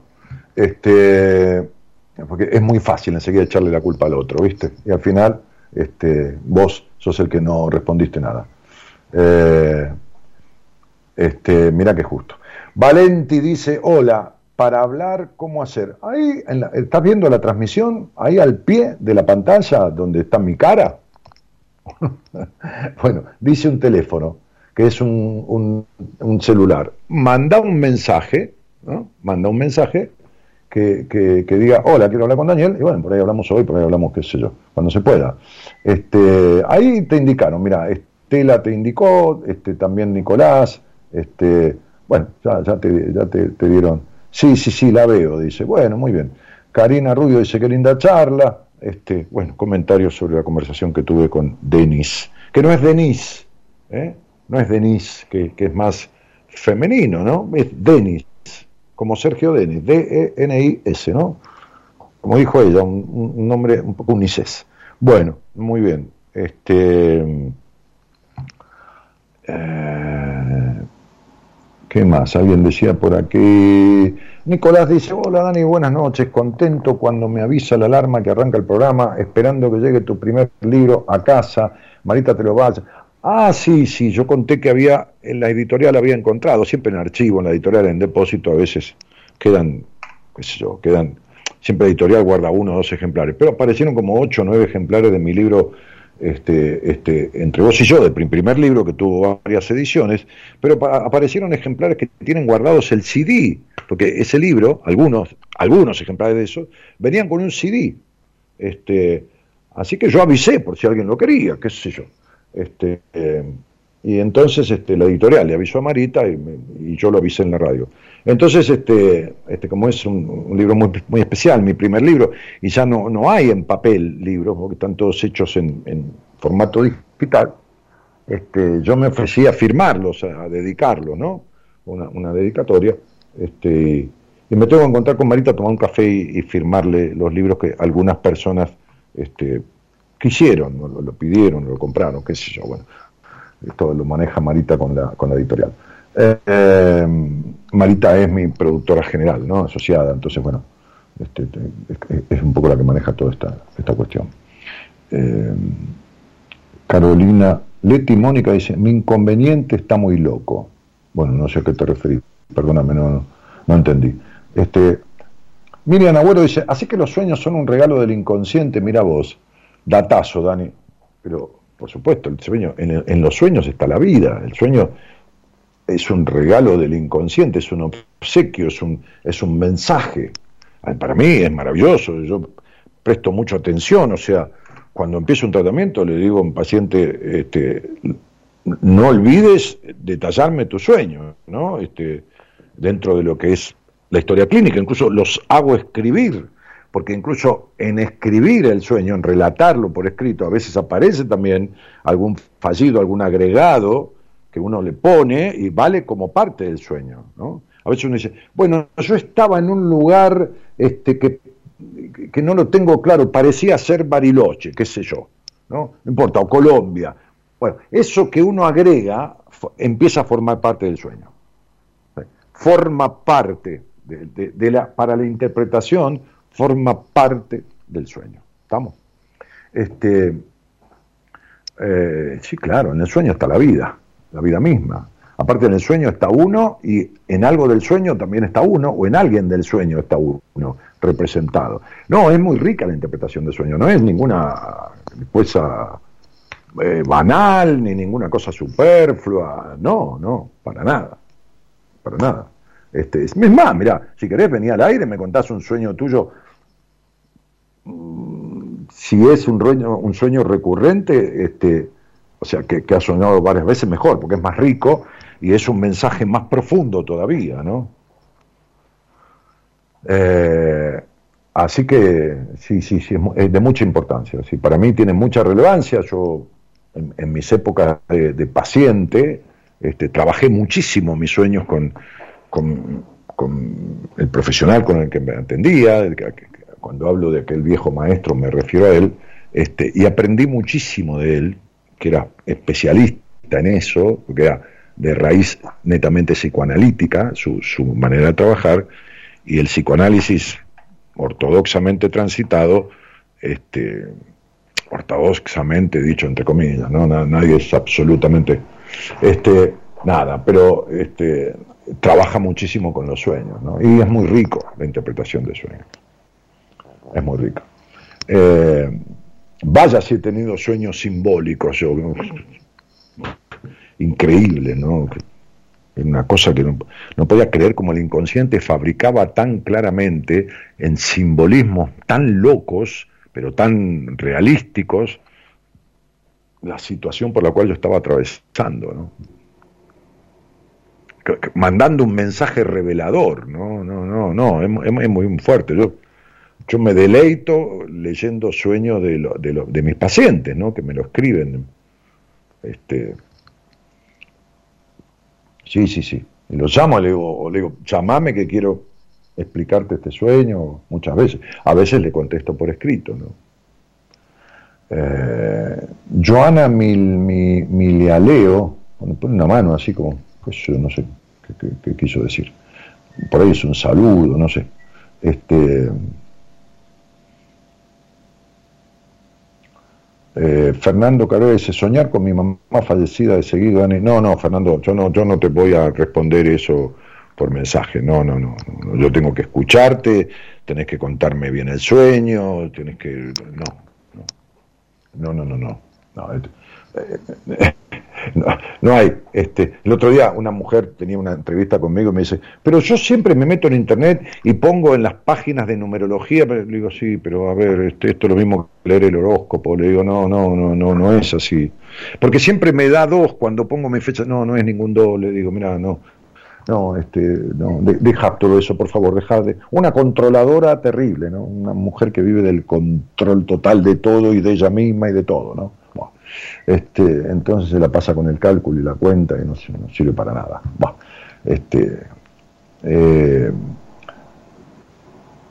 sí, dice Soña, tengo un cuento que me, tengo un sueño que me encantaría que me dijera lo que significa. Sí, no tengo ningún problema, sí, bueno, en algún momento, si salís al aire, sí, pero yo no, interpreto sueños por Instagram, ni por Neto, ni por lo otro. No, no, es un juego para mí, ¿eh? O sea, no, no. Yo no tomo livianamente lo que hago. Este, porque sería tomar livianamente a la persona, ¿no? diciendo, bueno, es esto, puede ser esto, puede ser... No, no, no, no. Este, Julio Sánchez dice, buenas noches, buenos días. ¿Qué tal, Julio? Fernando Cabrera dice, mucha razón, Dani. Sí, querido, si, yo no escucho, si no, no interpreto, si no, ¿qué, tengo? tuyo. La interpretación de un sueño es para un paciente o para alguien que uno pueda tener una información de ese alguien. Entonces, cuando alguien sale al aire y me va a contar un sueño, en general, yo tengo nombre, la fecha de nacimiento, y cuando yo pongo eso ahí, eh, tengo en grandes pinceladas la, personalidad de esa persona que está hablando, la construcción de su historia, afectaciones de su historia, de su infancia. Entonces lo relaciono con el sueño y puedo dar una devolución sustanciosa, digamos, no, no, no una cosa al azar. Ah, soñaste con mariposa, quiere decir que, qué sé yo, que no sé cualquier cosa, quiero decir, ¿no? O sea, no, no, no es una tabla de multiplicar, ¿no? Es 2 por 1, 3, 2 por 1, 2, 2 por 2, 4. No, acá es 2 por 1, 3. No, no, no, no, no. El mismo sueño o parecido, repetido en dos personas diferentes, tiene que ver con dos cosas diferentes. Nunca entendí mis sueños, dice Karina Rubio, muy reales, incluso me he despertado en, en, el, en el dolor de sentirlos. Sí, por supuesto, claro, sueños vívidos, se llama sueños vívidos. Eh, por supuesto, sí.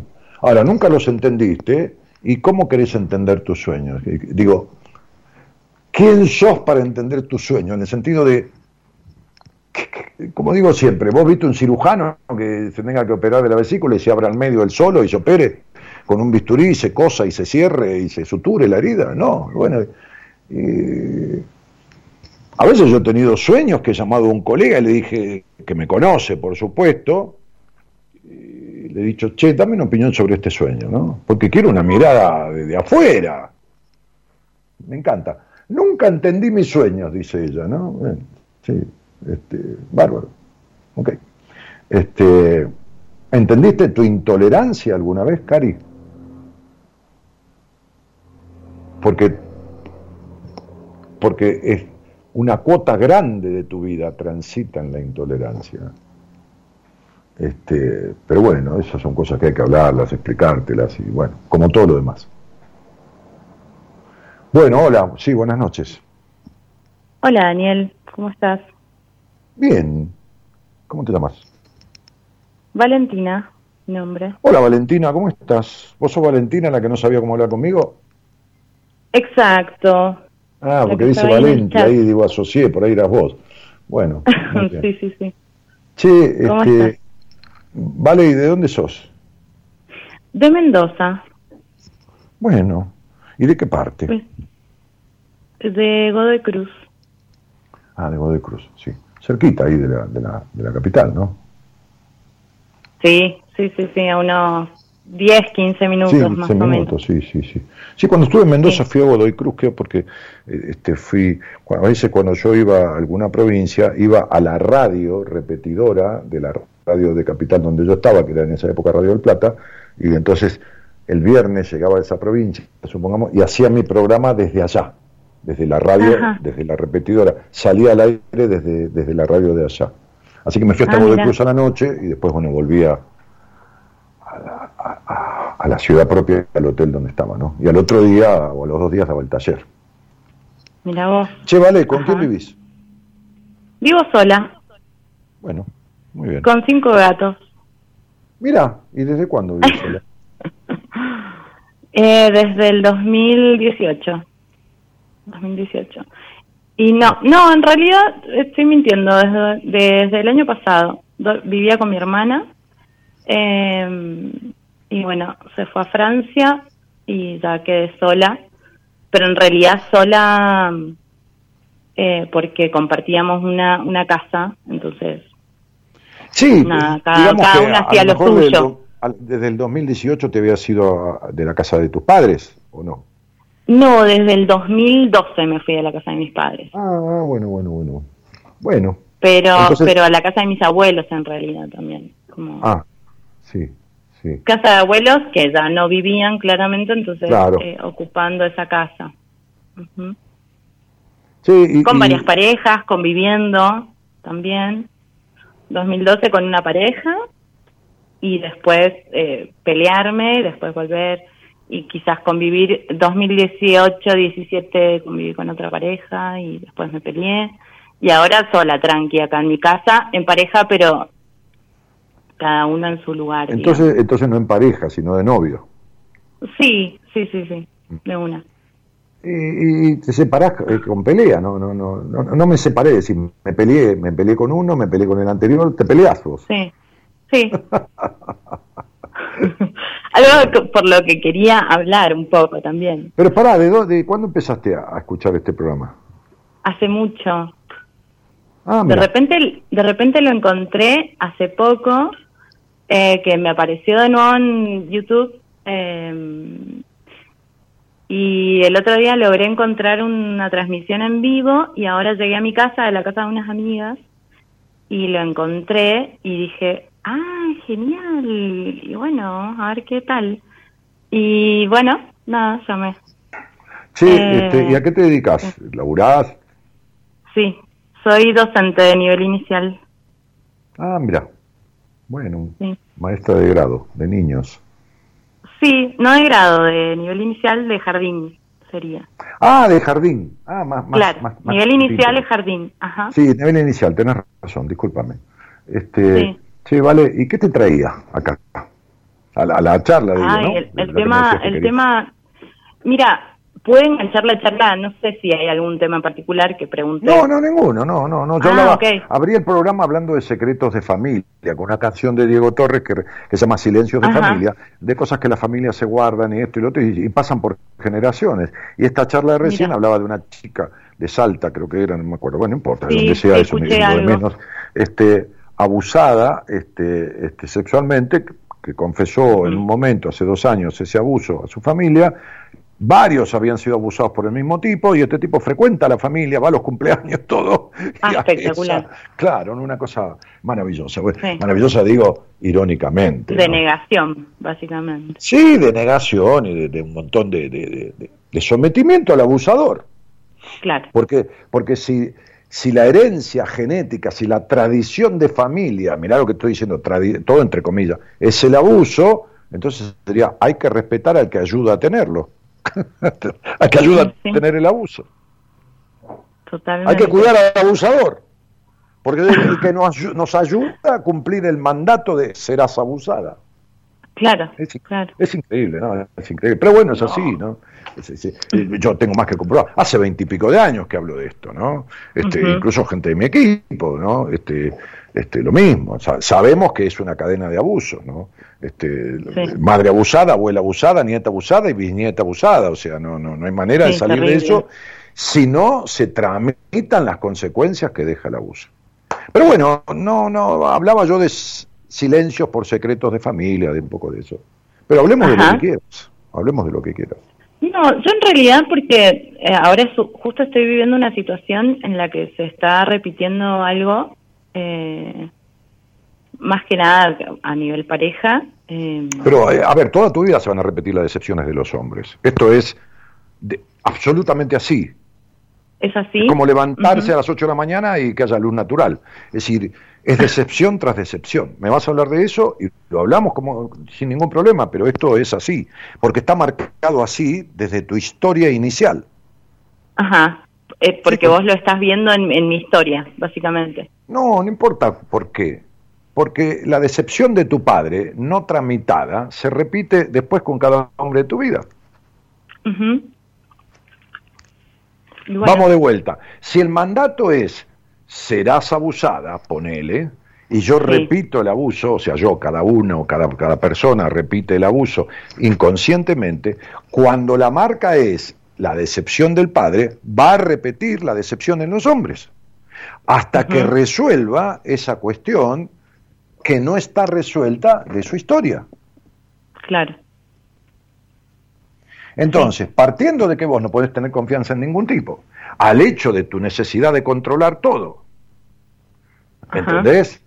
Este, este, y, bueno, entonces, este, y, al vacío que no te cuento más nada. Una, insatisfacción que no importa que venga Brad Pitt y te baje la luna, este, eh, a los 10 días le vas a decir a Brad Pitt, la verdad que no eras tan rubio y los ojos no son tan lindos y la luna tiene, eh, hace frío la luna, qué sé yo, entonces tampoco te alcanza la luna ni Brad Pitt, ¿entendés? Exacto. Claro. Entonces, no, hay, no hay ninguna excepción de los hombres. Hay una búsqueda tuya este, incesante de insatisfacción por un montón de factores este, que, que, son concatenantes y que producen estas cuestiones este, no resueltas. Este es el resfrío mal curado.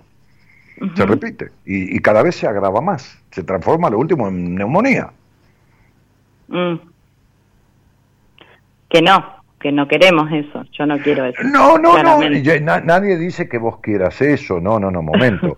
Yo estoy, diciendo, Yo estoy diciendo una famosa frase que, que, lo que lo que no se resuelve no, sigue igual, empeora. Sí. Claro, es simple, ¿no? En las cosas de la salud y de la comida uno entiende más que en las cosas de, de la psique, ¿no? Es decir, tengo un tumorcito, ¿de cuánto? Y de dos gramos. Bueno, lo voy a dejar, es de dos gramos, no pasa nada. Pues, te termina siendo de dos kilos, ¿me entendés?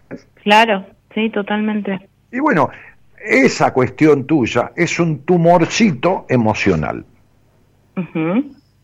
Que arranca chiquitito, allá lejos y hace tiempo, qué sé yo, a los cinco añitos o a los once, este, y que va creciendo y creciendo y creciendo y que se manifiesta cada vez más este, de, de, de, la misma manera, pero, pero afectando cada, cada peor, porque, porque digo, hay una frase que dice, el que aprende a sufrir sufre menos. Pero sí, pero si sufro siempre de lo mismo, ¿me entendés? O sea, si, si tengo migraña y siempre tengo migraña, y bueno, un día no aguanto más y me tiro del décimo piso, ¿viste? Entonces, no es que aprendo a sufrir y sufro menos. Si aprendo a sufrir, sufro menos ante una cuestión nueva, porque, porque tengo manejada mi cuestión del sufrimiento, bueno, me, puedo entender la tristeza y evitar el sufrimiento. Pero si siempre es lo mismo, si siempre te caes y te golpeas en el mismo lugar, y un día se te rompe el hueso, ¿viste? Y sí, totalmente. Eh, entiendo, entiendo. Entonces, acá hay un resentimiento. Las metáforas. ¿Entiendes? Este es un resentimiento con tu padre. Bien, ¿por qué? Seguro. ¿Por qué? Eh, y qué sé yo, quizás eh, pensándolo y analizándolo, eh, su poca, no sé, qué sé yo, eh, siempre, y es más, tuve un momento de mi vida que me tocó vivir con él y en ese momento eh, sufrí quizás su poca eh, escucha hacia mí o contención o, o, o, a ver, amor expresado, no sé, no sé cómo puedo ¿Pero en qué momento tuviste esta... De chica, de adolescente. ¿A los 17 o a los 11? No, desde los eh, 11 años. No, 12 años. ¿Eh? Desde el primer año de la secundaria. Bueno, los 12, sí, es el tránsito de los 11 a los 12, sí, sí, sí. Sí, sí, sí. Es la mitad, de la, mitad, la mitad de las cantidades de letras que tenés en todo. Es más, en realidad fue una bronca que tuve con él porque eh, me obligó a ir a una secundaria, él era director de esa secundaria y quería que yo haga esa secundaria. Y era como, no quiero, y bueno, nada, a la fuerza, hacer algo que él quería que yo haga. Eh, y sentí como muy una, una especie de, de invasión hacia mi deseo y mi y lo que yo a mí me pasaba y yo sentía y yo quería, ¿no? Entonces, como que desde ese momento sentí que él no respetaba absolutamente nada de lo que yo quería y necesitaba y a mí me gustaba. Nunca, básicamente. sí, no, no, no fue esa circunstancia sola. No, no, no, no. No, después obviamente se fue, se vio reflejado en otras situaciones. Claro, porque era el director de la escuela, pero el director de la casa también, era como que dirigía todo y no. El director de, la vida. claro, por supuesto. Mi viejo es, es una persona que yo amo y lo quiero un montón, pero sí me marcó en un montón de cosas. Y, hasta mm. hoy en día, sin, sin... Sí, pero es una relación amor-odio, ¿eh? O sea, no odio por el odio de rencor, pero es amor odio de resentimiento, ¿no? Porque, este, y, a qué edad se separó de tu madre? Nunca se han separado. Es que mis viejos vivían en pueblos separados, los dos eran directores de escuela, entonces vivía uno en un pueblo y los fines de semana se juntaban y, vivíamos y convivíamos como familia eh, el fin de semana y después en la semana cada uno en su escuela, en otro no, pueblo. Pero no importa, pero vos con quién te quedabas, con tu madre o con tu padre, con tu madre. Eh, cuando hacía la primaria con mi madre y cuando hice la secundaria con mi padre. O sea, tuviste toda la pubertad y adolescencia con tu padre. Sí. Ah, bueno, sos la otra mujer de tu papá. Olvidate. Tenés un Edipo de la puta madre por todos los sectores, por, por admiración y por enojo. Pero vos hiciste terapia. Yo no, no hice ah. terapia. No, porque tenés un lenguaje medio terapéutico, medio de, hacer terapia. Pues, cuando empezaste dijiste ahí negación, ah, empezaste a hablar con algunas palabritas que, que pueden venir de alguna cuestión de terapia, o, por ahí de escucharme a mí, qué sé yo. No, y puede ser, qué sé yo. No, o de analizarme a mí misma también, qué sé yo, no sé. Sí, sí, sí, sí, sí, claro, sí, sí. Mira, vos sos de la clase de tipas, de mujeres, tipas digo cariñosamente, que quiere poder con todo, siempre. ¿Qué qué? Perdón. Que quiere poder con todo. Ah, ajá. Sí, sí, querés poder con todo. Y eso viene casualmente, no casualmente, este, casualmente es una manera de decir, más bien causalmente de la, de la crianza, de la exigencia. Claro. Sería, ¿ves papá que yo puedo con todo? ¿Ves? ¿Ves? ¿Ves que soy la que vos querías que fuera? Entonces sería, hay una cuestión de, entre comillas, rebeldía, pero también de sometimiento a tu padre. Exacto. Sí. Claro, claro. Lo siento así.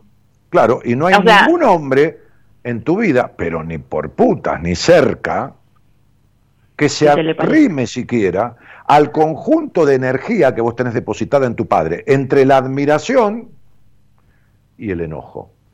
Es decir, el gasto de energía que produce la hiperadmiración y el hiperenojo no lo tuvo ningún hombre de tu vida. Con ninguno tuviste la intensidad de admiración ni la intensidad del enojo. Por lo tanto, tu energía está anclada en tu padre. Por lo tanto, tu padre es, entre comillas, el hombre de tu vida. Todavía lo sigue siendo. ¿Y cómo hacemos para desanudar todo eso? Sí, anda a la farmacia de ahí de Godoy Cruz tiene un desanudador, ¿no? O, anda a rezarle a la Virgen de Satanudos, que, que me estás preguntando ahora, al aire, en la radio, ¿Cómo hacemos para resolver y que te dé la fórmula mágica? Porque esta cosa de lo mágico tuyo, viste que todo se resuelve mágicamente, como, como el mágico príncipe azul que venís esperando desde siempre, que nunca apareció, viste, porque vos esa es la otra, ¿no? La idealización del amor romántico del príncipe azul.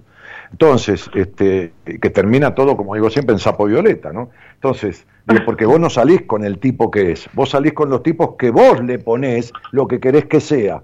Entonces después viene la decepción, ¿entendés? Sí de una. Claro. Totalmente.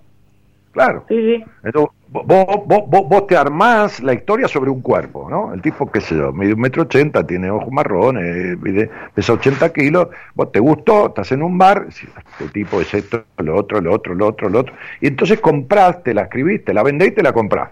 Y después empezás a salir y el tipo se empieza a caer a pedazos, ¿no? Entonces sería claro, lo que buscas es la decepción y seguís siendo la otra mujer de tu papá. Ese es el hombre de tu vida. ¿Cómo salís? Oh, se sale divinamente si eso es histeria pura. Es un Edipo que encima tiene una carga de culpa y prejuicio, ¿eh? porque si yo me pongo a hablar de tu intimidad, que no es el lugar ni el momento, olvídate, ¿eh? olvídate de tu sexo, eso no es, eso no es sexo, ¿eh? para nada. ¿eh? No importa lo que vos crees que sea, pero eso no es sana, sano tránsito de tu sexualidad genital, ¿no? Para nada. Para nada. Entonces sería, hay, mucha tela para cortar, no en mucho tiempo, pero hay tela para cortar y desanudar esto, porque, porque no hay manera de que esto se revierta, sino cielito lindo, ¿eh? O sea, esto seguirá empeorando, el vacío se profundizará, este, los hombres serán cada vez más boludos, más psicópatas, pero es, lo mismo. Cuando hay semejante situación este, edípica, eh, en, la admiración y el enojo, entonces la energía, la energía que, que, es lo que sostiene a cualquier ser humano, la energía, este, este, está anclada en la historia. ¿Está anclada, perdón? Está anclada en la historia, tu energía. Ah, anclada, anclada. Claro, tu energía, como suelo explicar, ¿no? Si vos te vas de vacaciones y dejas todas las luces de la casa prendida, la boleta, la factura de luz va a ser mucho más costosa que cuando estás viviendo. Porque cuando vivís, no tenés todas las luces de la casa prendidas. No. Bueno. Sí. Ok, esto es lo mismo. Vos estás parada en el presente y tu energía, lo que se llama la energía, que es lo que se tiene al ser humano, es una cosa médica, la energía del libido, está atada al pasado, enchufada y conectada al pasado todo, las 24 horas. Desde un lugar inconsciente, sosteniendo la admiración y los enojos y los sentimientos y emociones encontrados con tu padre y con tu madre. Porque no te olvides que esa madre fue la que presentó a ese padre y la que lo sostuvo. Lo sostuvo como tal. Como padre. ¿Eh? Sí. Claro. Entonces, este, claro, entonces digo, hay una fuerte connotación de, una infancia sobreadaptada, de una niña que creció antes de tiempo, este, este, que esa fuiste vos, este, y, bueno, y, está bien, no hay ningún problema, a mí no me cuesta nada descubrirlo, pero, pero eh, sabiendo de qué se trata, viste, el médico dice, bueno, acá tenemos todos los análisis, mire, lo suyo es, este, qué sé yo, no, sé, este, diabetes, no sé, este, o anemia, bueno, ahora que sabemos lo que tiene, vamos a, salir de esto, ¿no? Con una medicación, qué sé yo, bueno, estamos hablando del médico. Y bueno, esto es lo mismo, ¿no? Hay que encontrar la causa. Bueno, la causa de tu de tu, de tu, de tu, de tu enganche neuróticamente histérico con el pasado, por eso que a vos te van los tipos difíciles, ¿entendés? Sí, sí, el, tipo de... Sí, sí, sí. Sí, te vuelve loca, ¿y porque es tu padre? Pero, pero no solamente eso, sino que me siempre me pasa que en el medio de una relación también aparece otro. ¿Entendés? Entonces... No, yo no entiendo. Vos haces que aparezca otro. Yo, porque no logro que ese me satisfaga. Pero no te satisface nada en la vida. Ni la casa donde está, ni el auto, ni el no auto, ni no nada. No hay nada. Vos, siempre, eh, tu, tu, frase es, qué feliz sería con lo que no tengo. Y cuando lo tengo, mm. como deja de ser lo que no tengo, tampoco me da la felicidad que esperaba. Eso es lo tuyo. Además, la mejor manera de cuando vos te estás relacionando con un hombre, no te digo establecer un vínculo porque nunca lo tuviste, relacionando con un hombre, antes de consolidar y de ir, eh, ¿cómo te digo?, este, este, eh, profundizar, aparece otro. Entonces sería este esa media, el otro aparece, este, y ahí estás, siempre con un tipo al lado, ¿no? Como que vas dejando este y agarrando otro. Es como querer subirse a un colectivo sin bajarse del otro, ¿no? Entonces, ¿qué, qué sucede? no estoy con ninguno de verdad y mi padre sigue siendo el hombre de mi vida. ¿Entendés la histeria? Sí, la entiendo. Eso es. La puedo ver. Claro, y a la mina histérica, no histérica, no digo como histérica, como insulto, ay, qué histérica de mierda porque gritar, no, no, no, no, estoy diciendo la histeria como trastorno emocional, no estoy, hablando seriamente de esto, ¿no?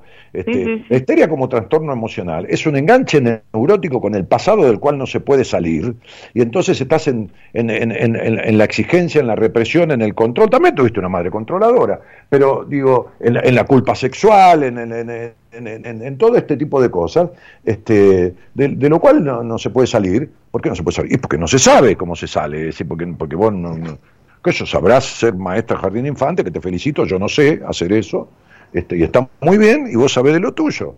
Pero, pero, pero la, la, histeria, la histeria es, es una, un trastorno emocional por conversión.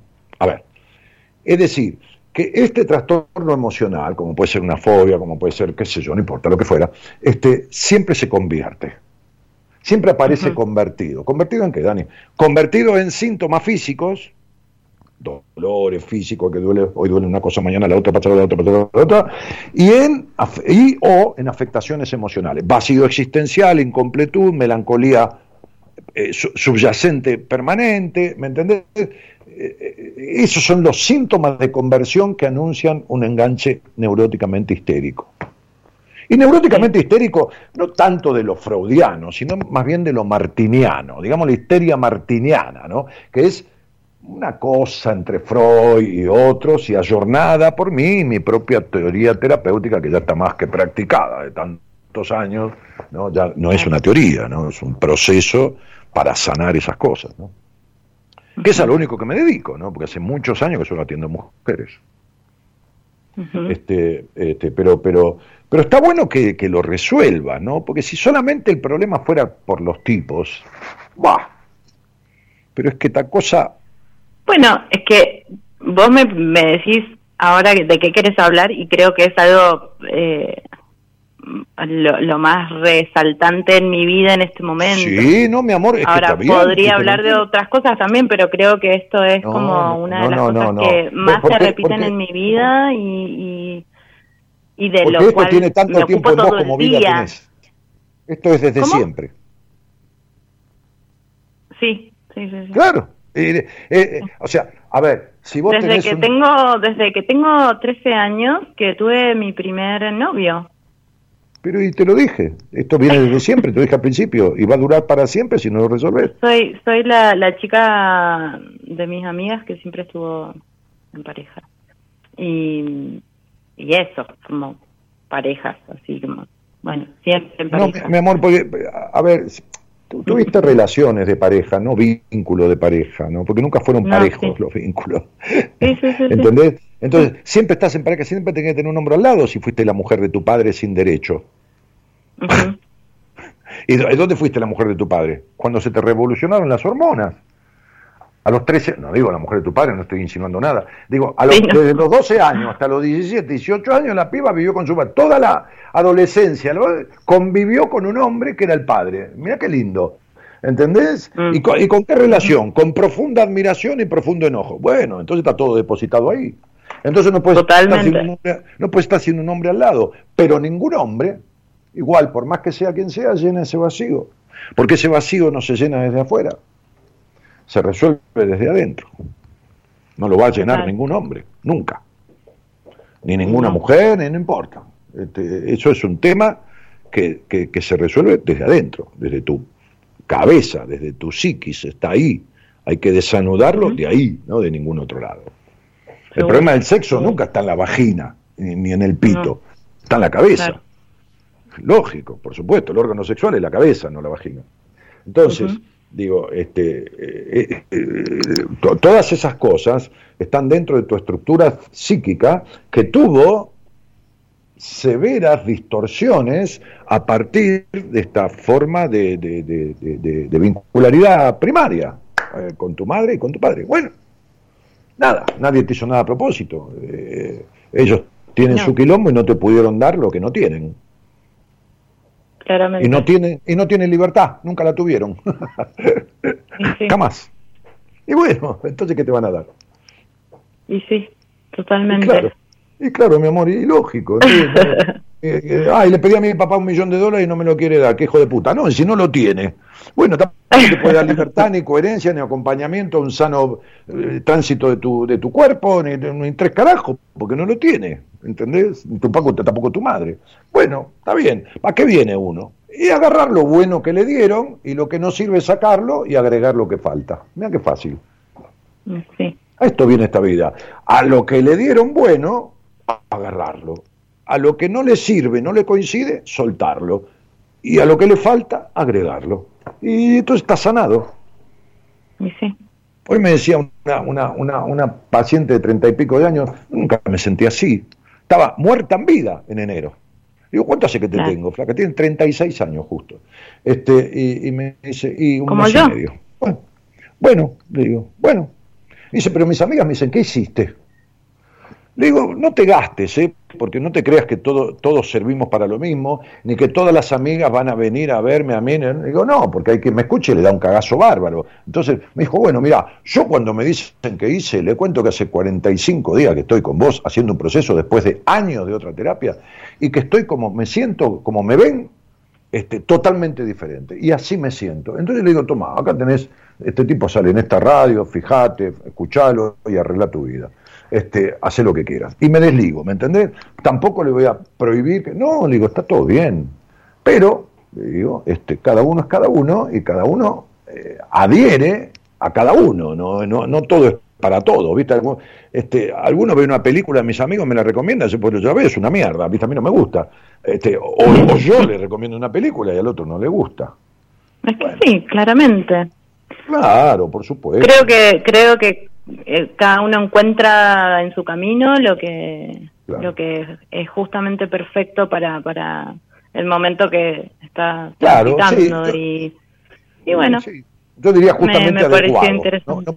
No, pondría la palabra perfecta porque la palabra perfecta vos te cagó la vida, ¿no? Entonces, este, no pondría la palabra perfecta. Yo pondría lo, adecuado. Cada uno encuentra lo adecuado, pero eso sí, si busca, permanece y se entrega, ¿no? Se entrega en el mejor sentido de la palabra, ¿no? Como le digo este, a, a mis pacientes, ¿no? Acá yo necesito constancia, que estoy seguro que la vas a tener, este, y que me des lo que nunca le diste a nadie, que es tu cabeza.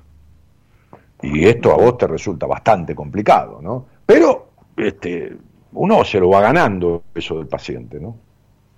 Esa entrega.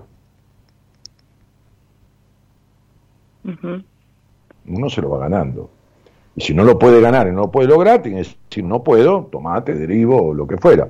Pero, por suerte y un poco por mérito mío y un poco por por, el aporte del otro, el aporte digo, de ofrecerse y de transitar un proceso que, que, no es mejor que ningún otro, pero es muy diferente, este, este, obtiene resultados notorios en poco tiempo. Seguro. Si no es muy fácil, ¿viste? Si no, este, y esto lo digo a riesgo de que algún boludo o alguna boluda lo utilice, si no, de tantos años que yo estoy al aire, cuando digo esto, tendría que salir alguien que dijera, ah, yo fui paciente de él, esto es todo mentira, pero no un caso que puede decirlo sin haber sido mi paciente, ¿no? Este, este, para joder nomás. No, no, tendría que salir todo el tiempo, porque yo he atendido miles de personas. Entonces tiene que decir, no, es mentira que se arregla en poco tiempo, no, todo es mentira. Sin embargo, no sucede, ¿viste? Me acuerdo, me acuerdo de escuchar tus programas en 2010, creo, que ahí te conocí y bueno, creo que te escribí un mail y me, me respondiste eh, fueron unas palabras un poco duras para ese momento y para mí. Ah, sí. Eh, no me acuerdo bien qué fue, como que tenía un peso encima o algo así. Eh, pero nunca, nunca desestimé nada, sino que, bueno. No, pero mira, no, es duro. La, la, verdad duele cuando no tiene remedio. Cuando tiene remedio no tiene por qué doler. Entonces digo, yo, yo, viste, no eh, cuando a mí me tuvieron que decir que yo era un payaso insoportable en terapia, me, lo dijeron. Y la verdad que tenía razón el tipo que me lo dijo, ¿entendés? Me dijo, usted, usted es un payaso, usted vino acá y era un payaso insoportable por esto, por esto y por lo otro. Entonces, digo, este, yo, yo, yo no hago terapia concesiva, ni psicoterapia de acompañamiento, este, esto es para alguien que está muriendo y que uno le dice, bueno, esto. pero, pero yo, yo, yo, en el buen sentido, en el mejor sentido, este, hago terapia con sentido común y a cada uno le, digo lo que creo que le tengo que decir. Si no, no hubiera llegado a mi vida. Después que se haga cargo, que no se haga cargo, que diga yo quién carajo soy yo para decirle eso, que soy un pelotudo, que... a mí me importa tres carajos. Lo que me importa es ser honesto conmigo mismo. Entonces yo cuando digo algo y se lo digo a alguien que me lo pide, porque nunca le voy a tocar el timbre para decirle nada, me lo está pidiendo y al que pide se le da. Entonces yo le digo lo que yo siento que corresponde a la lealtad con esa persona, serle leal y decirle lo que estoy pensando y lo que estoy sintiendo. Me puedo equivocar, pero por supuesto, 10 millones de veces. Pero no son tantas, ni parecidas. Porque hay gente que me ha venido a ver después de hablar conmigo 10 años después y decirme, tenías razón, me pasó esto y me pasó lo otro. Bueno, cada uno tiene su tiempo. Y acá estás vos Seguro, acá estoy acá vos con 12 años de decepción, ¿eh? Porque y bueno. No, es que en realidad nunca se dio poder conversar en nada. Eh, simplemente fue un intercambio de, fecha de nacimiento y una observación desde tu lado eh, con respecto a eso, pero nada más no, no, no había una profundidad. Tu fecha de nacimiento tiene un número que habla de cargas de tu historia que se reflejan en tu cuerpo, en el peso del cuerpo, por la gordura o en la flacura y en la espalda. Notorias dolores en mm. el cuerpo que tienen que ver con los pesos que cargas de tu historia que nunca soltaste. Bien. ¿Seguro? sí, es fácil, ¿viste? Para mí es simple, es fácil. Entonces, para mí, como para vos, ser maestra jardinera. Mi madre lo era, mi madre era maestra jardinera, o de nivel inicial, como vos decís, Y bueno, a mí me, me, me, me maravillaba, ¿no? Que todo ese quilombo de los pibes, que esto, que lo otro, este, y bueno, qué sé yo, yo no, no, no, no, no, es lo mío. Y entiendo y admiro la capacidad y la paciencia y todo esto. Bueno, cada uno. Pero eh, no es lo tuyo resolver esto que vos venís queriendo resolver desde siempre.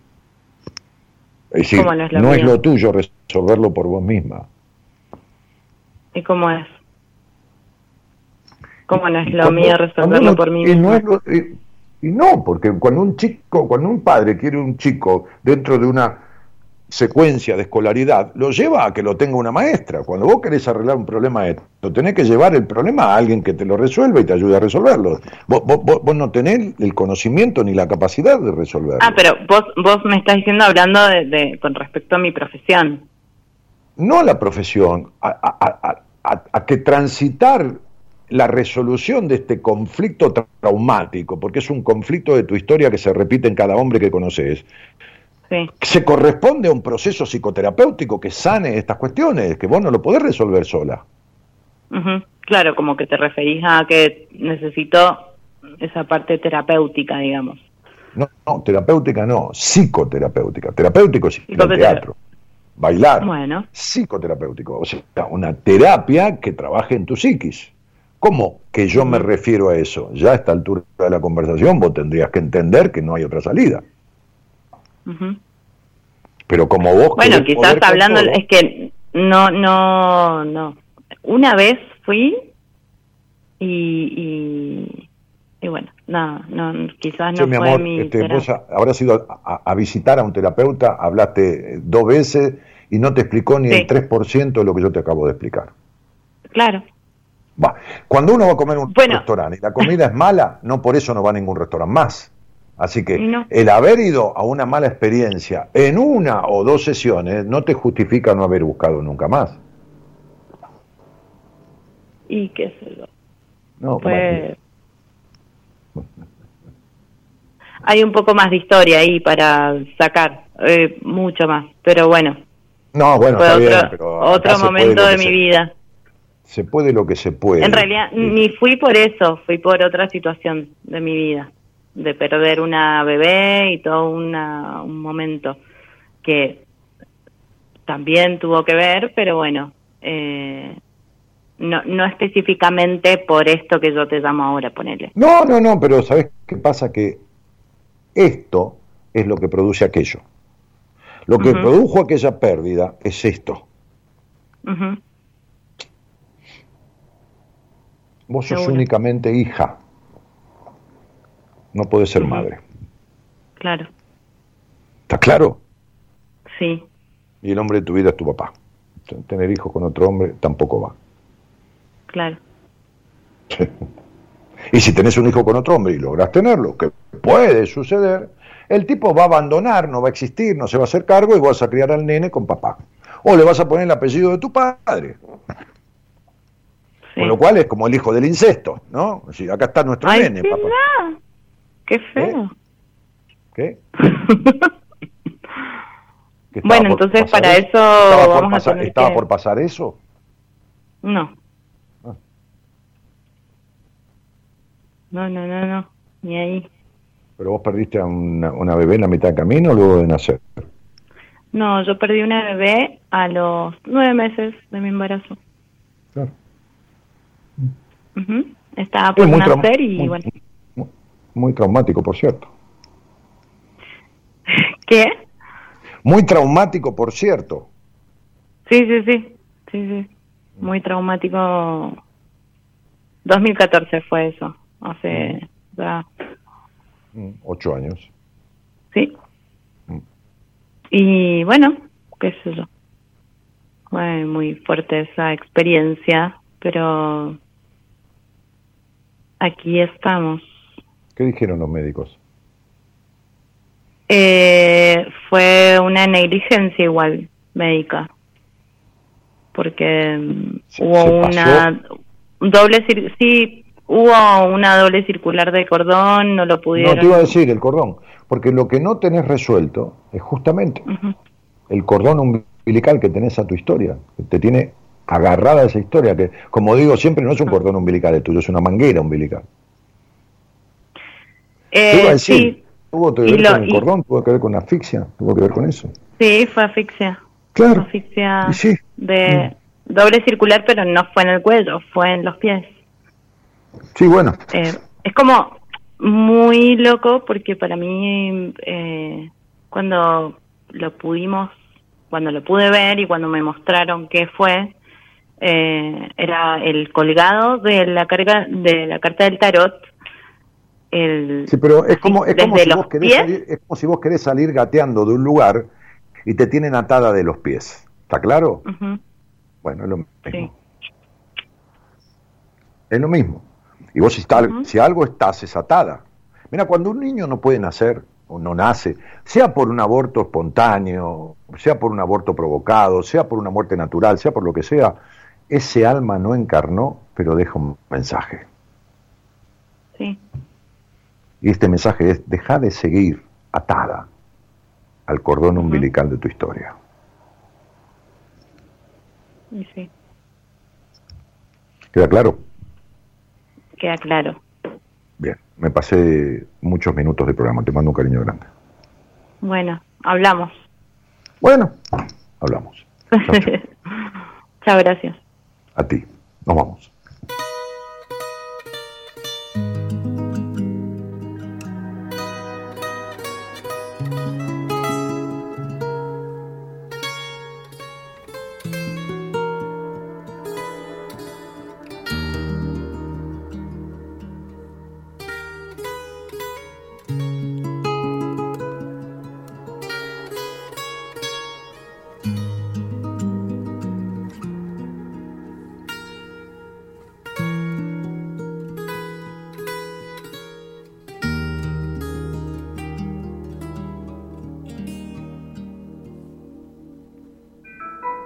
Vida es un juego de azar donde apostar a ciegas.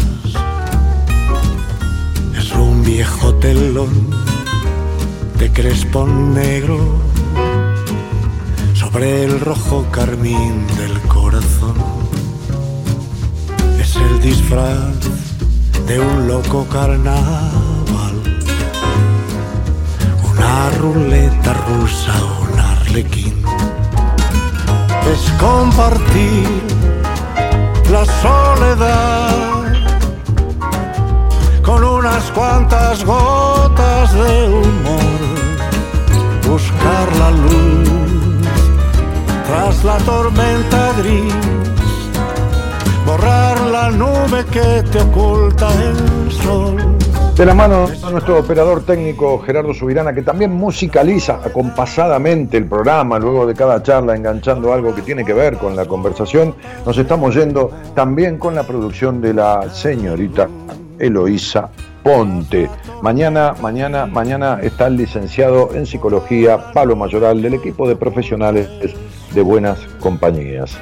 Este, la vida, eh, la vida es, dice la canción, que que este, está girando en buenas compañías para este cierre.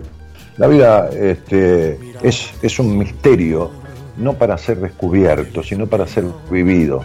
Claro, en, sana coherencia, ¿no? mayoritariamente, no se puede digitar todo, este, y, transitando mayoritariamente también un vivirla en bienestar no en vacíos existenciales, en vínculos que no son vínculos y en todas estas cosas que son perfectamente resolvibles y perfectamente solucionables. Buenas noches a todos y muchas gracias por estar.